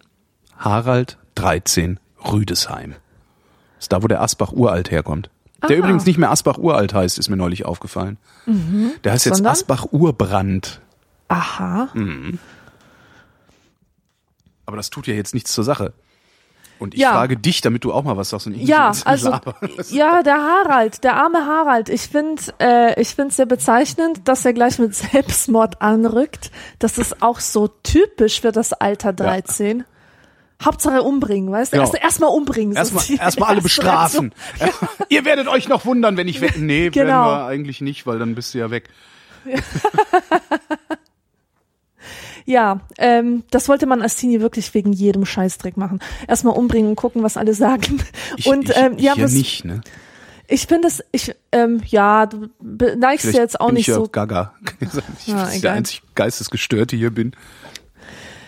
Was würde man ihm raten? Ich finde das ja eine gute Frage. Ich wüsste es ehrlich gesagt nicht. Also darf man Karate gegen seine Eltern anwenden? Wenn er guten Grund dazu hat? Klar. Ja, ich also, versuch's mal, wirst schon sehen, Ich- wie lange also, du danach kein Fernsehen du, guckst, ne? Ich bezweifle, dass er in seinem Alter die Reife hat, um, ähm, um das beurteilen zu können, was jetzt ein schweres Vergehen der Eltern ist. Ja, und dann Weil wenn die Eltern sagen, hör mal, du hast eine 6 in Mathe Ja. und jetzt gehst du mal nicht raus oder sitzt vor der Glotze, sondern machst deine Hausaufgaben und der kommt den mit Karate, dann finde ich das reichlich dämlich. Mhm. Aber wenn das wirklich Eltern sind, die ihn körperlich missbrauchen, dann fände ich es wieder angemessen, aber dann soll er nach seinem Karate, ähm, nach seiner Karate-Show ganz schnell ähm, irgendwo hingehen, wo man ihm weiterhelfen kann. zwickt mich in die Oberarme und reißt mich an den Haaren. Also ich, ich mutmaße jetzt einfach mal ganz wild. Der äh, sitzt irgendwo und guckt Fernsehen oder sowas Ja. und soll eigentlich Hausaufgaben machen. Und irgendwann geht die Mutter hin, setzt sich neben und zwickt den so lange, bis er Ja. aufsteht und geht. Ja, genau. Vermute ich mal. Und das mit den an den Haaren reißen ist wahrscheinlich auch so jetzt dann die letzte Möglichkeit, dann irgendwie mal die Schläfenhaare hochziehen und sagen so, jetzt räumst du dein Zimmer auf. Ja. Das ist tätlich, das gehört sich nicht. Ähm, es ist sogar verboten mittlerweile. Äh, aber Erstens ist das kein, das scheint das kein Grund zu sein, ähm, seinerseits tätlich zu werden, sondern ich glaube, da kann man drüber reden. Außerdem, Alter, der ist 13, ja, dann Ja. ist der wahrscheinlich so was wie ein Meter 40, Meter 50 groß oder so, Ja.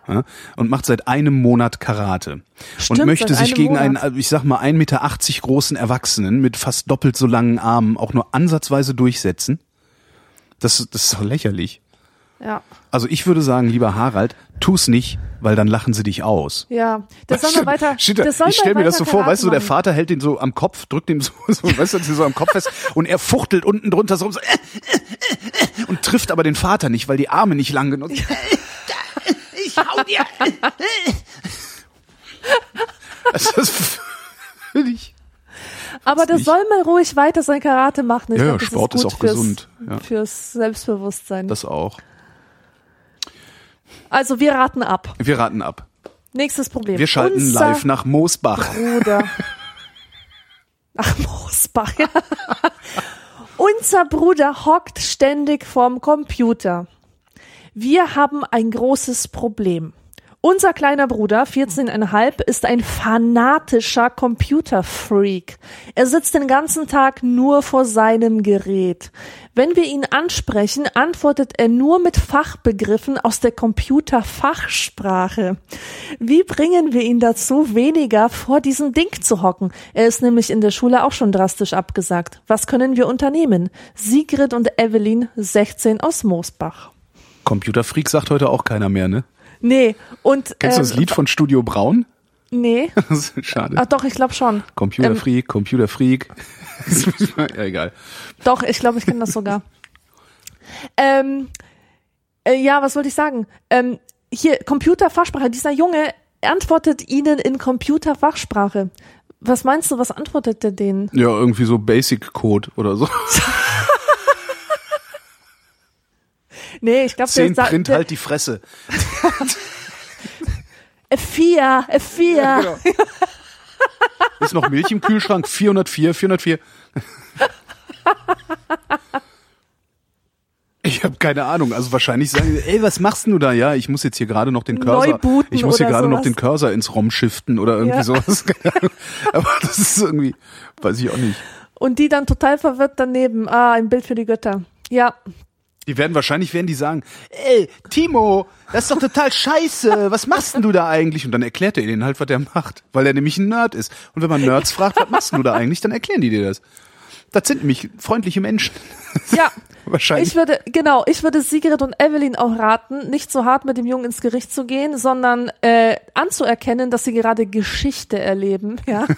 Und äh, mich zu dem hocken und den fragen, was er da so macht, ob der programmiert, ob er das einem vielleicht auch beibringen könnte und schon ist das Problem gelöst. Je nachdem, von wann die Frage ist. Das müssen wir für die nächste Dr. Vrindheit machen. Da musst du immer noch dazu schreiben, aus welchem Jahr Ah ja, die Frage ich bin mir, ist. ich bin mir relativ sicher, dass das von 1991 ist. So 91 hat, glaube ich, noch niemand wirklich verstanden, was da passiert. Ne? So von wegen, Ja, du, ja. Du, du wohnst gerade Geschichte bei. Ähm, das, das war damals, glaube ich, den wenigsten klar. Und wenn es irgendwem klar war, dann den Nerds. Aber die können halt Naja, mit Sigrid und Evelyn nicht, nicht sprechen, weil, ja. Ähm, ich kann das schon verstehen. Also da sitzt er natürlich die ganze Zeit vorm Computer und macht da Sachen mit. Äh, ich gehe mal davon aus, dass er vielleicht nicht die ganze Zeit irgendwelche Spiele gespielt hat, sondern vielleicht wirklich versucht hat, Der hat programmiert, die Maschine, genau, ja. die Maschine in den Griff zu bekommen. Ja. Aber das konntest du damals niemandem klar machen. Das war damals halt was für so, ja, da gibt's ja immer noch heute das Bild von diesem dicklichen, dicklichen, äh, schuppigen, äh, ungevögelten, weißen Jungen, der im Keller sitzt und neben ihm stapeln sich die Pizzaschachteln und Cola-Dosen und weißt du, so dieses, Mhm. und ich, die, das Bild war damals, glaube ich, noch viel intensiver. Natürlich. Weil damals klar. waren es halt auch als erstes die Außenseiter, die äh, sich mit diesen Geräten beschäftigt haben. Damals, es waren halt, also wenn ich so, so meine Nerd-Freunde frage, die waren halt schon Außenseiter, die waren schon ausgegrenzt, weil sie nämlich mit den Protokollen, die in der, in der Welt, also in der, in der menschlichen Interaktion gesprochen werden, überhaupt nicht zurechtkommen. Viele von denen kommen mit diesen Protokollen ja heute noch nicht zurecht. Ja, und mit, jetzt mit neueren Diagnosemethoden, die wir heutzutage haben, stellt sich ja auch oft raus, dass wir es oft mit Autisten zu tun haben, die bestimmte ja, bestimmte zwischenmenschliche Signale nicht zu interpretieren wissen und sonst was. Ähm, und auf einmal finden die da ein Gerät, also eine Welt im Grunde, die auf ihr Kommando hört und die sie intellektuell von A bis Z durchdringen können und so. Das war aber damals niemandem klar, glaube ich. Mhm. Sondern das waren ja hier so Spinner da mit der dicken Nickelbrille und den schuppigen Haaren. Ey, wir gehen lieber in die Raucherecke. Ja. ja. Aus Jux die Schamhaare grün lackiert.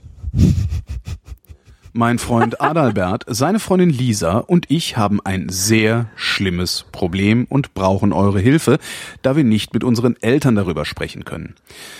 Wir haben uns vor zwei Wochen im Geräteschuppen unseres Nachbarn, wo wir uns immer heimlich treffen, aus Jux die Schamhaare grün lackiert. Wir fanden das sehr witzig.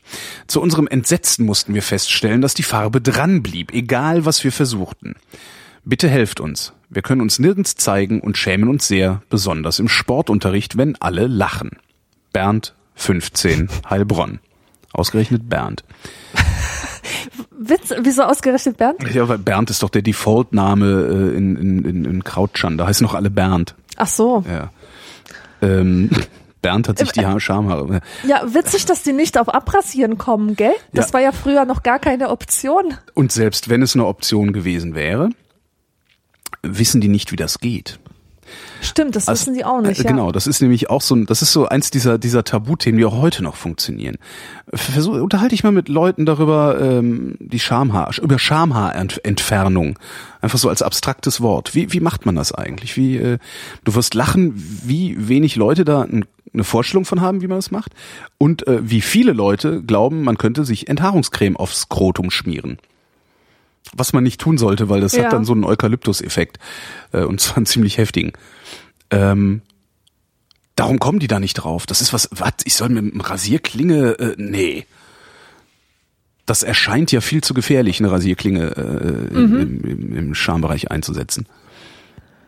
Jetzt ja vielleicht auch mal einfach mit, ja gut, Verdünner über ein, über ein Löres schütten ist vielleicht auch keine gute Idee. Ja, und als äh, Jugendlicher hat man noch allerlei falsche Vorstellungen. Ähm, ich denke jetzt an Jugendliche und, und denke an eine eine dumme Nuss, also eine regelrechte Matz, die ich schon seit einigen Jahren im Internet beobachte. Das ist die Tochter von neureichen Russen. Und die ist so krass. Die spielt in mehreren so Pseudosendungen mit, die wir heute auch schon in der Sendung hatten, wie ähm, dieses Köln 50667 Ach so, oh, oder so ja, ja. und mhm. und äh, irgendwelche die Anwälte im Einsatz halt und ähm, die hat lange Zeit in LA gewohnt auf ähm, Kosten ihrer Eltern und im Moment ist es Spanien und die lebt halt immer in Hotels und lässt es aber so aussehen, als würde sie ähm, da wirklich wohnen in diesen Hotels. Sagt dann so, ja, ich gucke mir jetzt ein paar Wohnungen an, weißt du? Ja. und dann siehst du die nur in diesem scheiß Hotelzimmer sitzen. Und ähm, die auf jeden Fall macht auch YouTube-Videos, wo sie ihre äh, Dummheit zum Besten gibt. Und ähm, da hat sie auch mal eine Frage beantwortet, wie sie so eigentlich mit ihren Haaren umgeht, also jetzt mit denen auf dem Kopf. Und äh, sie hat gesagt, dass sie früher als Kind einmal ganz blond war, aber dann hat sie sich einmal die Haare braun gefärbt und seitdem wachsen ihre Haare dunkel nach. Seitdem hat sie nie wieder blonde Haare, die wachsen dunkel und sie bereut es total, ja. Glaubt die sich so einen Scheiß selbst? Ja, sicher. Die hat auch gesagt, dass man, ähm, dass die Haare ähm, besser wachsen oder schneller wachsen, wenn man sich vor dem Schlafen einen dicken, festen Zopf macht. Ah ja, weil das die dann so rauszieht, ne? Ja, wahrscheinlich. Die glaubt wahrscheinlich, dass die schon im Kopf aufgewickelt rumliegen und nur so dann irgendwie rausgezogen werden müssen. Genau wie bei so einer Darum Puppe. kann die auch nicht, darum ja. kann die auch nicht denken, weil die hat noch zu viel Haare drinne. genau. Und diese Farbe, die sie sich da einmal drauf gemacht hat, die ist so tief eingesickert, dass die halt immer wieder so bräunlich rauskommt. Naja, auf jeden Fall, Super. das ist so, wie Jugendliche denken heute. Also nicht nur heute, sondern immer. Was mich mal interessieren würde, ist, ähm, wie ist das mit Jugendlichen heute? Also wenn ich über über äh, Schamhaare wegmachen rede, dann rede ich da natürlich mit mehr oder weniger Gleichaltrigen drüber. Wissen heutige Jugendliche, wie das geht, weil es YouTube-Videos gibt, die das erklären? Sicher. Gibt es YouTube-Videos, die das erklären oder werden die sofort gelöscht von irgendwelchen komischen, durchgeknallten 50er Jahre Rechtskonservativen? Also, Also diese ganzen äh, Sex-YouTuberinnen, ja, die interessieren mich echt extrem. Ich Ah. verfolge, was die machen und die ähm, und die machen, ähm, die versuchen immer das Maximale vorzutäuschen an, Expre an nicht Ex Expressivität, sondern explizitem Content, halten es dann aber nicht ein. Also so, dass ihre Videos immer total Porno pur versprechen Ja. aber nichts davon dann eingelöst wird. weißt du, die überall Auberginen-Emojis und, und ähm, keine Ahnung, lechzende Münder und so weiter, Ja. Lippenstiftspuren und dann heißt es im Freibad mit meinem Ex gef Sternchen eckt, ja. Und ähm, du klickst drauf und dann labern die so ein bisschen, sagen ein paar Sachen, die man sagen darf, behalten aber das meiste für sich. Also ich bin mir sicher, dass es genügend Videos zum Thema Schamhaarrasur gibt, aber man kann nur sehr wenig daraus erfahren. Ich bin gespannt, vielleicht kommentiert's uns ja jemand. Aber die sind ja auch nicht zu dumm, um Tutorials zu lesen. Das ist richtig. ja.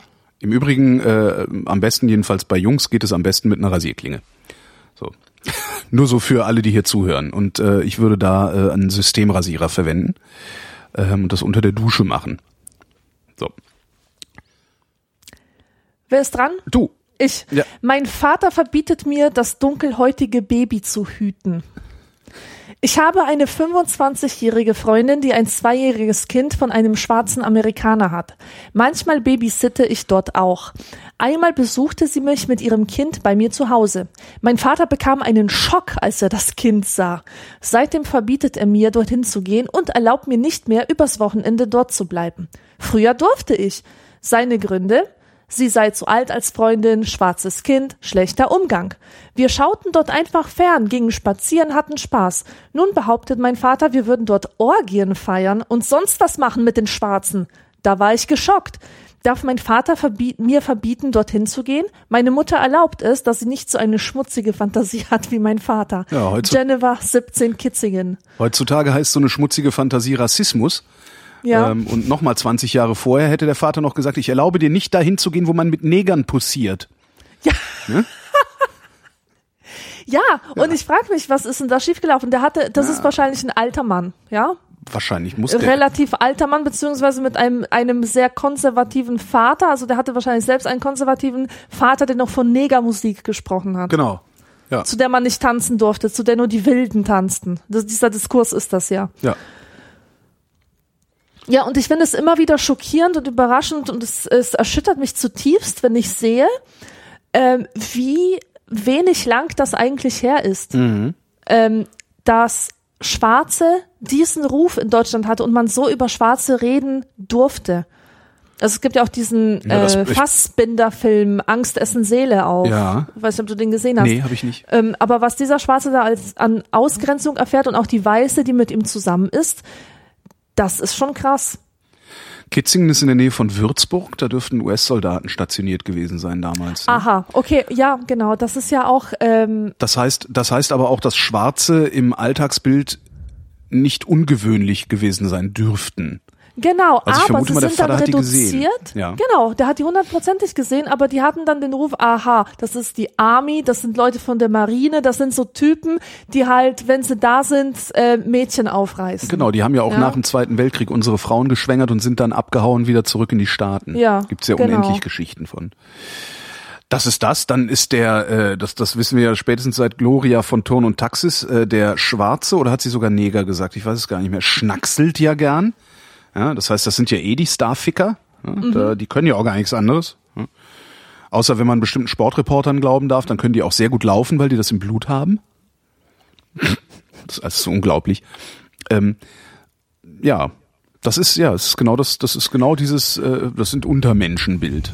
Ja, Ja. und in Polen kam dieses Bild des Schwarzen lustigerweise eigentlich erst nach dem Fall des Kommunismus auf. Oder des Sozialismus, wie man Ja, es gab ja auch keine man. Schwarzen, oder? Ähm, ja, genau, die gab es nicht und die wurden in dieser kommunistischen Zeit wurden die eher idealisiert, weil die Ah, lebten nämlich Wilde.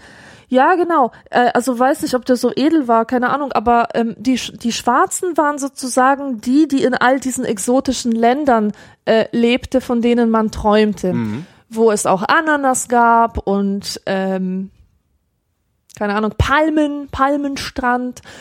Und ähm, man hat eigentlich auch zum zum Schwarzen so eine neugierige Haltung gehabt. Das sind Leute, die von so weit weg waren, ähm, exotische Länder und man als Pole wollte man reisen. Das war so die größte Sehnsucht. Man wollte auch diese Menschen kennenlernen. Das, der andere, der Fremde war zuerst einmal positiv. Und dann hat sich das verändert und ich sehe das jetzt ähm, nur an ähm, Serien, an der medialen Darstellung ähm, des, des Schwarzen, dass der, dass der Schwarze so eine, so eine Rolle einnimmt des ähm, Bedrohlichen von außen. Ja, ist immer so der Äh, gedungene, der gedungene Drogendealer und Ja, und ja, genau. sowas, Also ja. überhaupt, der, der Schwarze kommt und der kommt, um uns die Frauen zu nehmen. Ja. Das ist Grund für Eifersucht. Wenn ein Mann eifersüchtig ist, sagt er zu seiner Frau, du träumst doch wieder von irgendeinem Neger. Ja. Weißt du? Das, das muss Also ich in das- meinen aktiven Wortschatz übernehmen. Also das, das habe ich jetzt in, in einer Serie halt immer wieder Ja. gehört. Und ähm, und dann gibt es, dann, dann habe ich auch noch so einen Fluch gehört irgendwo. Ähm, so, ich wünsche dir, dass deine Tochter einen Schwarzen heiratet. Also ganz, ganz, ganz furchtbar ist das. Aber das wird denen auch noch vergehen. Nein.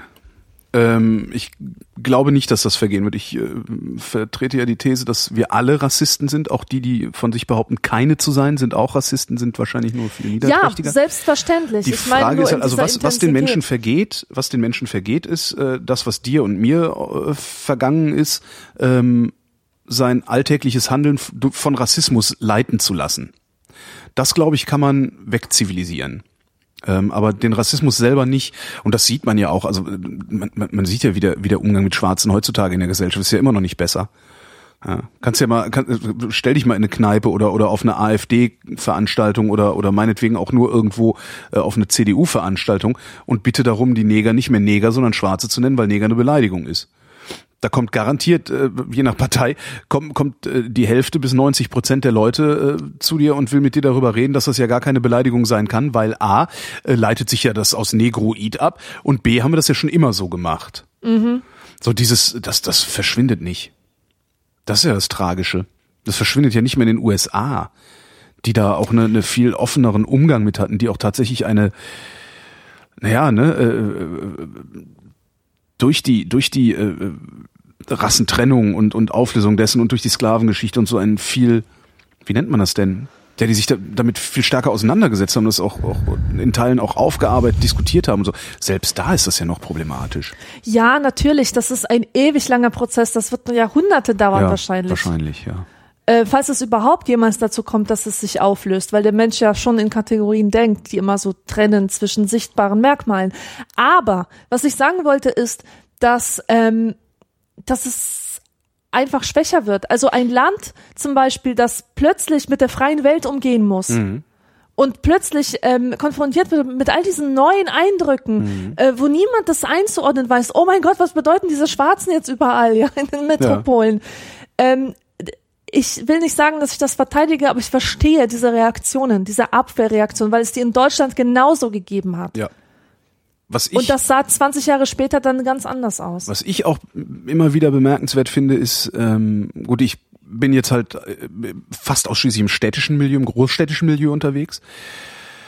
Wenn ich sehe, wie Schwarze mit Weißen oder alle möglichen Abstufungen, alle Schattierungen von Grau dazwischen, ähm, also allen möglichen Abstufungen, also wenn ich sehe, wie Schwarze mit Weißen ungezwungen interagieren, ähm, sind das meistens Menschen, die ich eher der Unterschicht zuordnen würde oder der Bildungsfernschicht oder wie man so nennen will.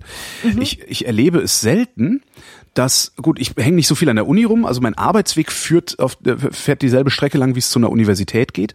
Ähm, ich, ich sehe bei diesen Akademikern viel stärker die Weißen unter sich und die Schwarzen unter sich, als ich zum Beispiel auf der Straße bei irgendwelchen 20-Jährigen, die irgendwo rumlungern oder irgendwo grillen oder irgendwie sowas äh, und deren, deren Sprache und deren Kleidungsstil ähm, auf eine bestimmte Schicht hindeutet, äh, die, also die gehen viel ungezwungener damit um.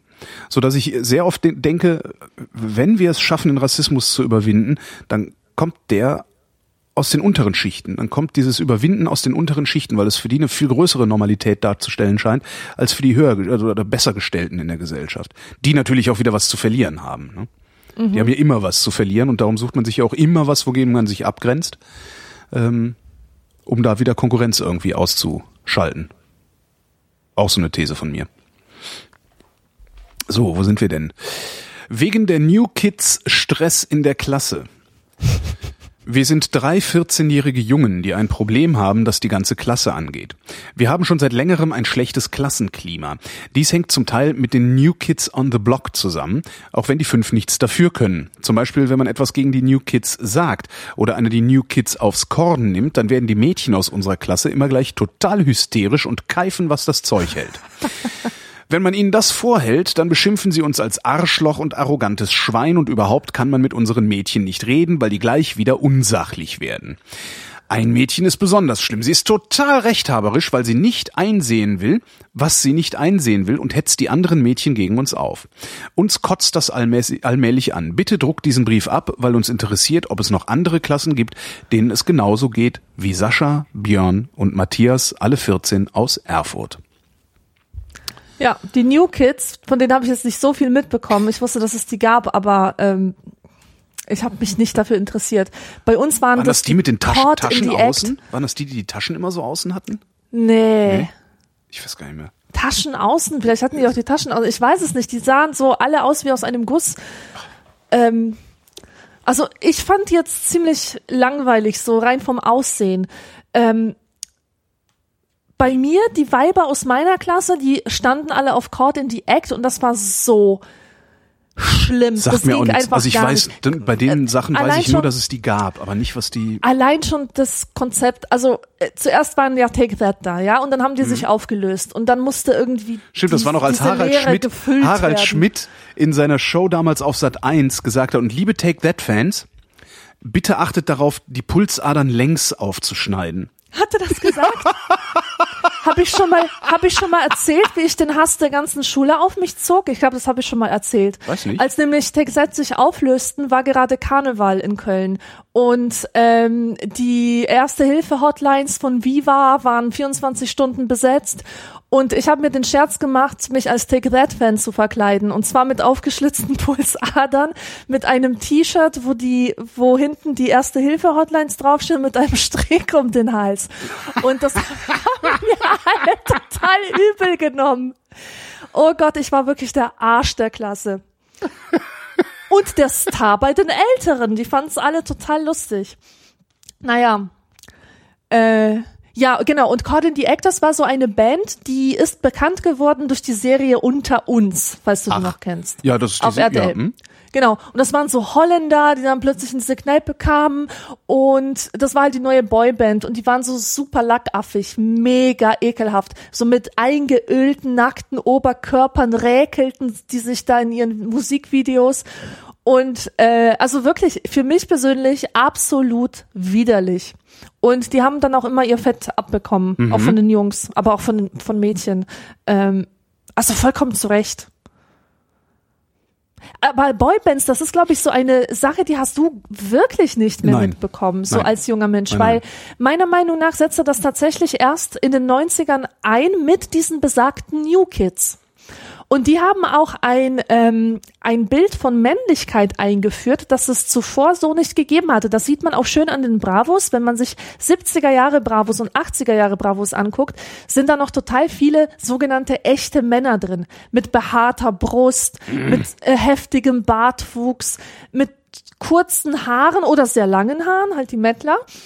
Ähm, aber die haben immer etwas Schweinisches, Dominantes, ähm, Schmutziges, Verruchtes. Und ab den 90ern mit diesen Boybands äh, geht so dieses glatt rasierte los. Weiche Gesichtszüge, Ja. ähm, in wellenförmig fallendes Haar, sehr metrosexuell, Ja. sehr gefühlvoll und ja, schwul könnte man sagen. Also ich, ich meine so, äh, wirst du schwul? Ja, Genauso im meine behinderten Genauso, Sinne, ja, Ja, und die haben tatsächlich das Bild von Männlichkeit verändert. Und ich frage mich, ob man ihnen dafür dankbar sein sollte. Ich denke schon. Ein bisschen. Sie haben zumindest das Bild von Männlichkeit erweitert und das finde ich schon mal Oder sehr erweitert, gut. Was ja. da dann natürlich auch wieder passiert und was mir so unfassbar auf die Ketten geht, das ist, äh, dass dann diejenigen, die gerne ihr Brusthaartoupet raushängen lassen, sofort in den Krieg ziehen. Das ist so, Äh, wie meinst du das? naja, die das dann sofort verurteilen als Untergang des Abendlandes.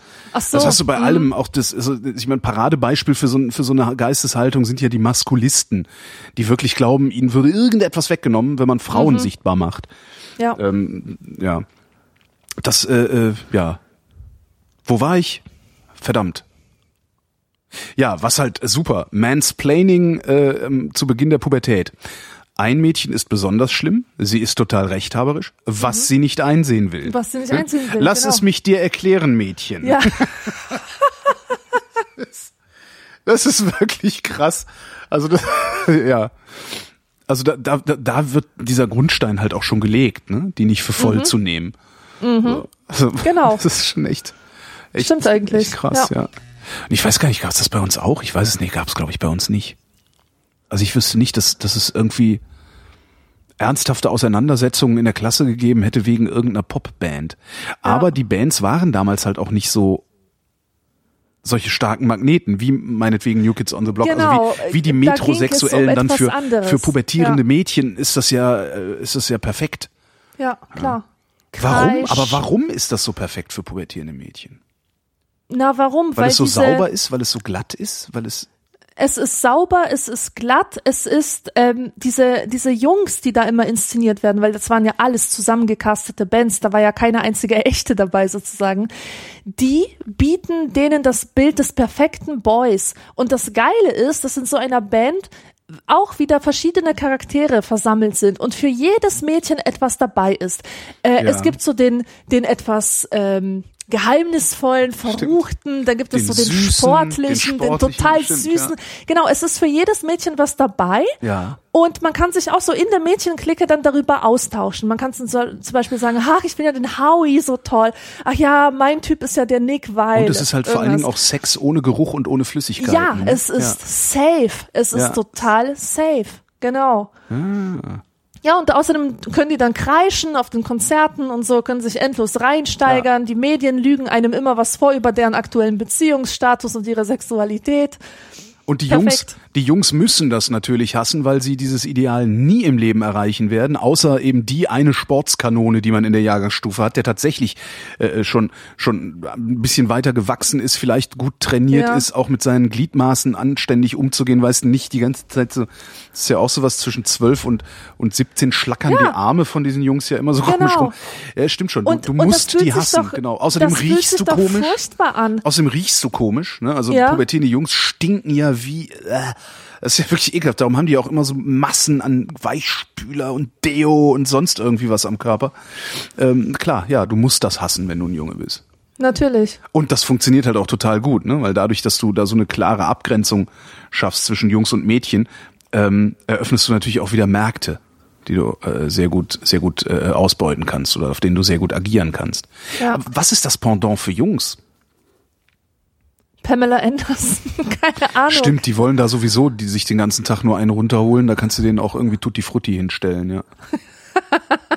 ja, weil das ist, das hast du später ja auch. Eine, eine Kollegin von mir hat mal gesagt, ähm, es gibt äh, zwei Dinge, was man über, die man über Männer wissen muss. Ähm, Männer meinen immer, was sie sagen, und ab und zu müssen sie mal anlasslos toll gefunden werden. Dann kommt man gut mit denen klar. So, das ist, ne, also da ist halt wenig Tiefgang bei Männern. Ne? So, also es ist halt alles so, so sehr, sehr, ja, klar und an der Oberfläche, sage ich mal, auch in der Kommunikation. Und das ist bei Frauen, glaube ich, anders. Frauen sind da schon wesentlich fantasievoller. Ja, aber ich glaube, das hat wirklich mit. Diskursen sehr viel mehr zu tun als mit der Realität. Meinst du? Ja. Aber kommen wir zur nächsten Frage. Das Okay. ist ein Thema für die Kader. Das soll sie mal in ihren wunderbaren Podcast ergründen. Unser Lehrer hat uns im Höschen gesehen. Das ist ja wohl viel schlimmer hier. Meine Freundin und ich haben ein großes Problem mit unserem Lehrer. Während eines Klassenlagers ist er Was? trotz des Schildes Klassenlager. So Damit meinen die wohl so Zeltlager mit Ja. der Klasse oder sowas. Während eines Klassenlagers ist er trotz des Schildes Bitte anklopfen in unser Zimmer gekommen, als wir uns gerade umzogen. Das ist öfter passiert. Er hat dann auch das Zimmer nicht sofort wieder verlassen, sondern gewartet, bis wir im Bett waren. Wir haben noch ein anderes Problem. Neulich haben wir beide in unseren Aufsätzen das Wort Arschgeil erwähnt. Daraufhin mussten unsere Eltern und wir zum Lehrer. Nun unsere Fragen. Darf der Lehrer unser Zimmer ohne anzuklopfen betreten, wenn wir uns gerade umziehen? Und ist das Wort Arschgeil wirklich so schlimm, dass gleich die Eltern kommen müssen? Steffi und Monika, 14 aus Wien. Ah, Arschgeil. Arschgeil. Arschgeiles Klassenlager. Ich hab Arschgeil. Das ist ja arschgeile Sendung hier. Ähm, also, ich weiß gar nicht, ob der das darf. Ich glaube, er muss das. Er muss, glaube ich, unangekündigt reinkommen dürfen, um zu überprüfen, weil Aufsichtspflicht, um zu überprüfen, ob da irgendwas Illegales abgeht. Das ist das eine. Ja, ja, genau. Wenn die da aber gerade halt nackt stehen im Höschen, auch so ein Wort, das heute kein mehr Höschen. Ah, ich habe dich im Höschen gesehen. ähm, dann hast du natürlich so, zu sagen, oh Verzeihung, machst die Tür wieder zu und gehst. Ja. Also das schon, aber gelegentlich mal unangekündigt äh, die Tür zu einem Mehrbettzimmer aufreißen, ist glaube ich gar nicht mal so verkehrt. Also vor allem, wenn man mit Pubertierenden auf, äh, im Klassenlager ist. Das ist ein furchtbares Wort. Klassenlager ist, das ist die Unterschicht kommt in das eine Lager, die Oberschicht in das andere und dann wird Umerziehung gemacht. Ja, was hältst du von diesem Arschgeil-Thema? Naja, das ist halt, das gehört halt nicht in einen Aufsatz. Also das gehört nicht in ein, ja, ganz genau. Das gehört gehört, halt nicht in in einen einen Aufsatz, aber Das wenn diese Mädchen ja. sich dessen bewusst wären, dass dieses Wort nicht in einen Aufsatz gehört, hätten sie es wahrscheinlich auch nicht reingeschrieben. Also ich finde, sie trifft keine Schuld. Sie sind mindestens schlecht gebildet oder zumindest schlecht, schlecht, gebildet. ausgebildet aber worden wirklich, von der Schule. Die dann. Eltern da einzuberufen, das finde ich wirklich total Ja, das daneben. Das, soll der. Lehrer zu denen sagen, Homma, junge Frau, äh, Arschgeil, Arschgeld kannst nicht schreiben, sonst gehst schaßen. exakt. ähm, ja, ich, äh, auch da wäre die Frage von wann ist das, ne? Also weil wenn es früher 80er ist, da war glaube ich geil noch nicht so beliebt. Ähm, aber ich, also das ist nee. Also es ist halt Alltagssprache, äh, Straßensprache, die kann man benutzen, habe ich überhaupt kein Problem mit. Finde ich arschgeil, wenn sowas jemand sagt. Aber das passt halt nicht in, in, in- in einen Aufsatz, in einen Text. Ja. Das ist äh, ein stilistischer Fehler. Ja. Das wär, ich, hätte ich cool gefunden, wenn mir das passiert wäre und mein Vater da hätte hinkommen müssen. Der hätte denen was erzählt. Mein Vater hat Lehrer, der, ja? ja? der hat Lehrer gehasst. Ah. Aber so richtig, der hat die richtig, also nicht gehasst, sondern eher so verachtet. Ähm, die meisten im Übrigen zu Recht, wie ich heute finde. Aber ja, das, äh, der hätte den, der hätte die wahrscheinlich so richtig betrollt. Mhm. Und gefragt, was sie denn an diesem schweinegeilen Wort Arschgeil jetzt so ungeil finden würden oder sowas. Mein Bruder klaut wie ein Rabe. Ich habe ein großes Problem, das mir sehr zu schaffen macht. Mein Bruder, 13, wird von seinem Freund, 14, zum Klauen animiert. Beide klauen sie, was sie wollen, ob sie es brauchen oder nicht. Ich habe meinen Bruder schon oft darauf angesprochen, wie es mit ihm weitergehen soll. Darauf sagt er immer, dass er es nicht mehr tut. Doch das vergisst er schnell wieder. Wenn ich mit den beiden zusammen bin, wollen sie immer nur Mist machen. Mercedes-Sterne klauen, Fahrräder auseinanderbauen, in Schrebergärten einbrechen. Wenn ich aber sage, dass sie damit aufhören sollen, nennen sie mich Muttersöhnchen, Feigling und anderes. Anderes! Meine Eltern wissen, dass mein Bruder klaut. Da mein Vater sehr streng ist, droht er mir oft damit, dass er ihn ins Heim steckt. Da ich meinen Bruder trotzdem gern habe, traue ich mich nicht, es meinen Eltern zu sagen. Könnt ihr mir sagen, was ich machen soll? Tom, 15, ohne Ortsangabe. Ins Heim stecken, sagt ja heute auch keiner mehr. Steck dich ins Heim. Doch, das Wenn du nicht ich sofort dein das. Zimmer räumst, kommst du ins Heim. Ich sag das total oft. Aber irgendwie lachen die Kinder mich dann immer aus, wenn ich das sage. Ich sage Ja. jetzt, äh, dann kommt die ins Heim. Viel, ein großes Hallo und viel Spaß, wenn ich drohe. Ähm, ja, aber das war, früher war ins Heim gesteckt werden, das war, das war eine veritable Drohung. Absolut. Also das ja. äh, Internat war ja schon eine Drohung, aber Heim, Heim ist halt Internat in ungeil. Heim ging gar nicht. Heim ja. geht gar nicht, Genau. genau. ist wie Autobahn. Autobahn geht ja auch nicht. Ja, und Mercedes-Sterne klauen, das ist auch so eine Sache übrigens, die ich in meinem Blog thematisiert habe zu, zum Thema 90er. Ja. Ähm, Mercedes-Sterne abbrechen. Ja, toll, ganz toll. irgendwie, irgendwie hat das, ähm, also jeder hatte einen Mercedes-Stern, ich hatte auch einen an meinem Rucksack, Mhm. aber ich habe den nicht eigenhändig abgebrochen. Äh, ich habe hab auch noch einen, ich hab, kamen die immer an die, an die Rucksäcke und Army-Taschen. ich hab dran. auch noch einen Mercedes-Stern, weil ich mal eine größere, äh, eine Tüte Mercedes-Sterne äh, günstig gekriegt habe, weil an meinem Benz nämlich immer die Sterne abgebrochen wurden. Und davon ist noch einer übrig.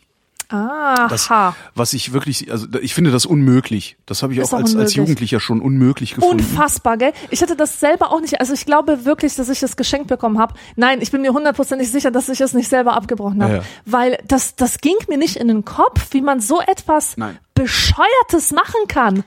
Also ich finde, also ich habe mit, mit allem Scheiß, den Jugendlichen bauen, wenig Probleme, außer damit anderer Leute privates Eigentum zu zerstören. Ja. Weil im Zweifelsfall haben die dafür lange gearbeitet. Genau. Ähm, ich, ich kenne Menschen, die, denen ist es so, die, die haben so viel Spaß an ihrem teuren Auto, dass sie auf alles andere verzichten. Und das, das heißt, das tut denen entsprechend weh, wenn das jemand beschädigt. Und es ist nicht in, also ich finde das einfach nicht in Ordnung. Ich finde auch Freunde beklauen nicht in Ordnung.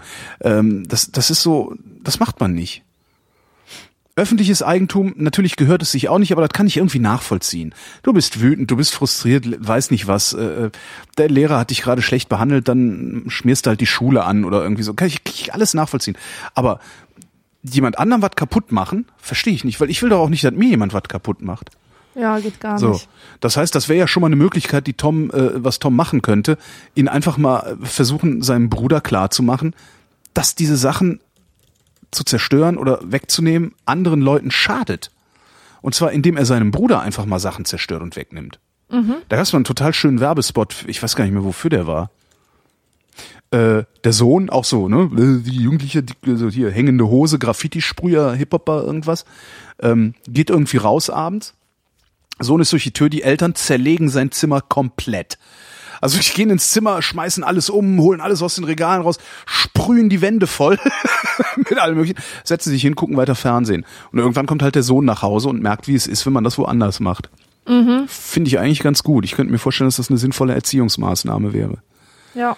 Also einfach den Kindern klarzumachen, was es für die anderen, was es für die anderen bedeutet, indem sie es mal am eigenen Leib erfahren. Aber hast du, hast du denn nie äh, Vandalismus betrieben Doch, in aber nie an, irgendeiner Form? ja doch, aber nicht an andere Leute an privatem öffentlichen Eigentum, Sachen. an öffentlichen Also Dingen. ich habe Laternen ausgetreten, Mhm. das war voll die Mode, ähm, aber natürlich nur auf Feldwegen. Ja, also wirklich, äh, das war total lame, weil die, die Wahrscheinlichkeit erwischt zu werden, die war bei null. Das war einfach nur dumm.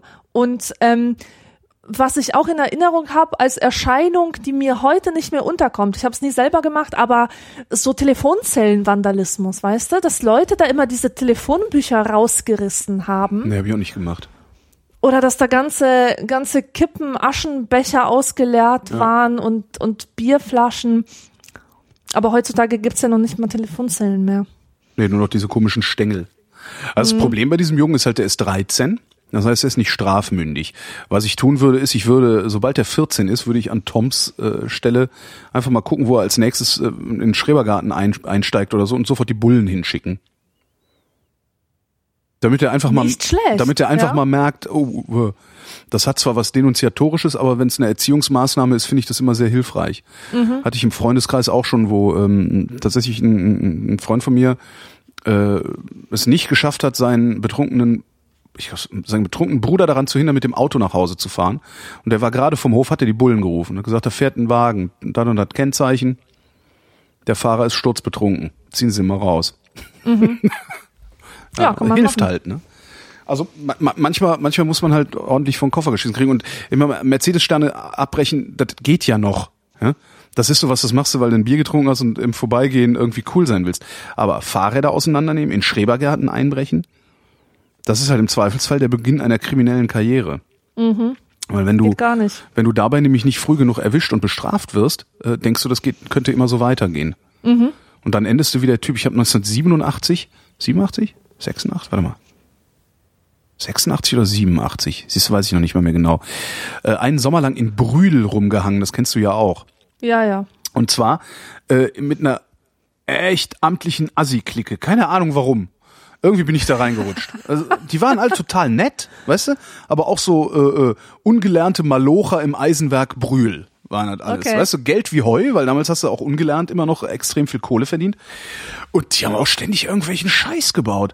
Äh, äh, Autos geknackt. Einer von denen ist immer, äh, der ist irgendwie drei oder vier Mal, ist der in den Kiosk am Freibad in Brühl eingebrochen und hatte halt immer den Schrank voll Süßigkeiten und Chips und weiß der Geier was.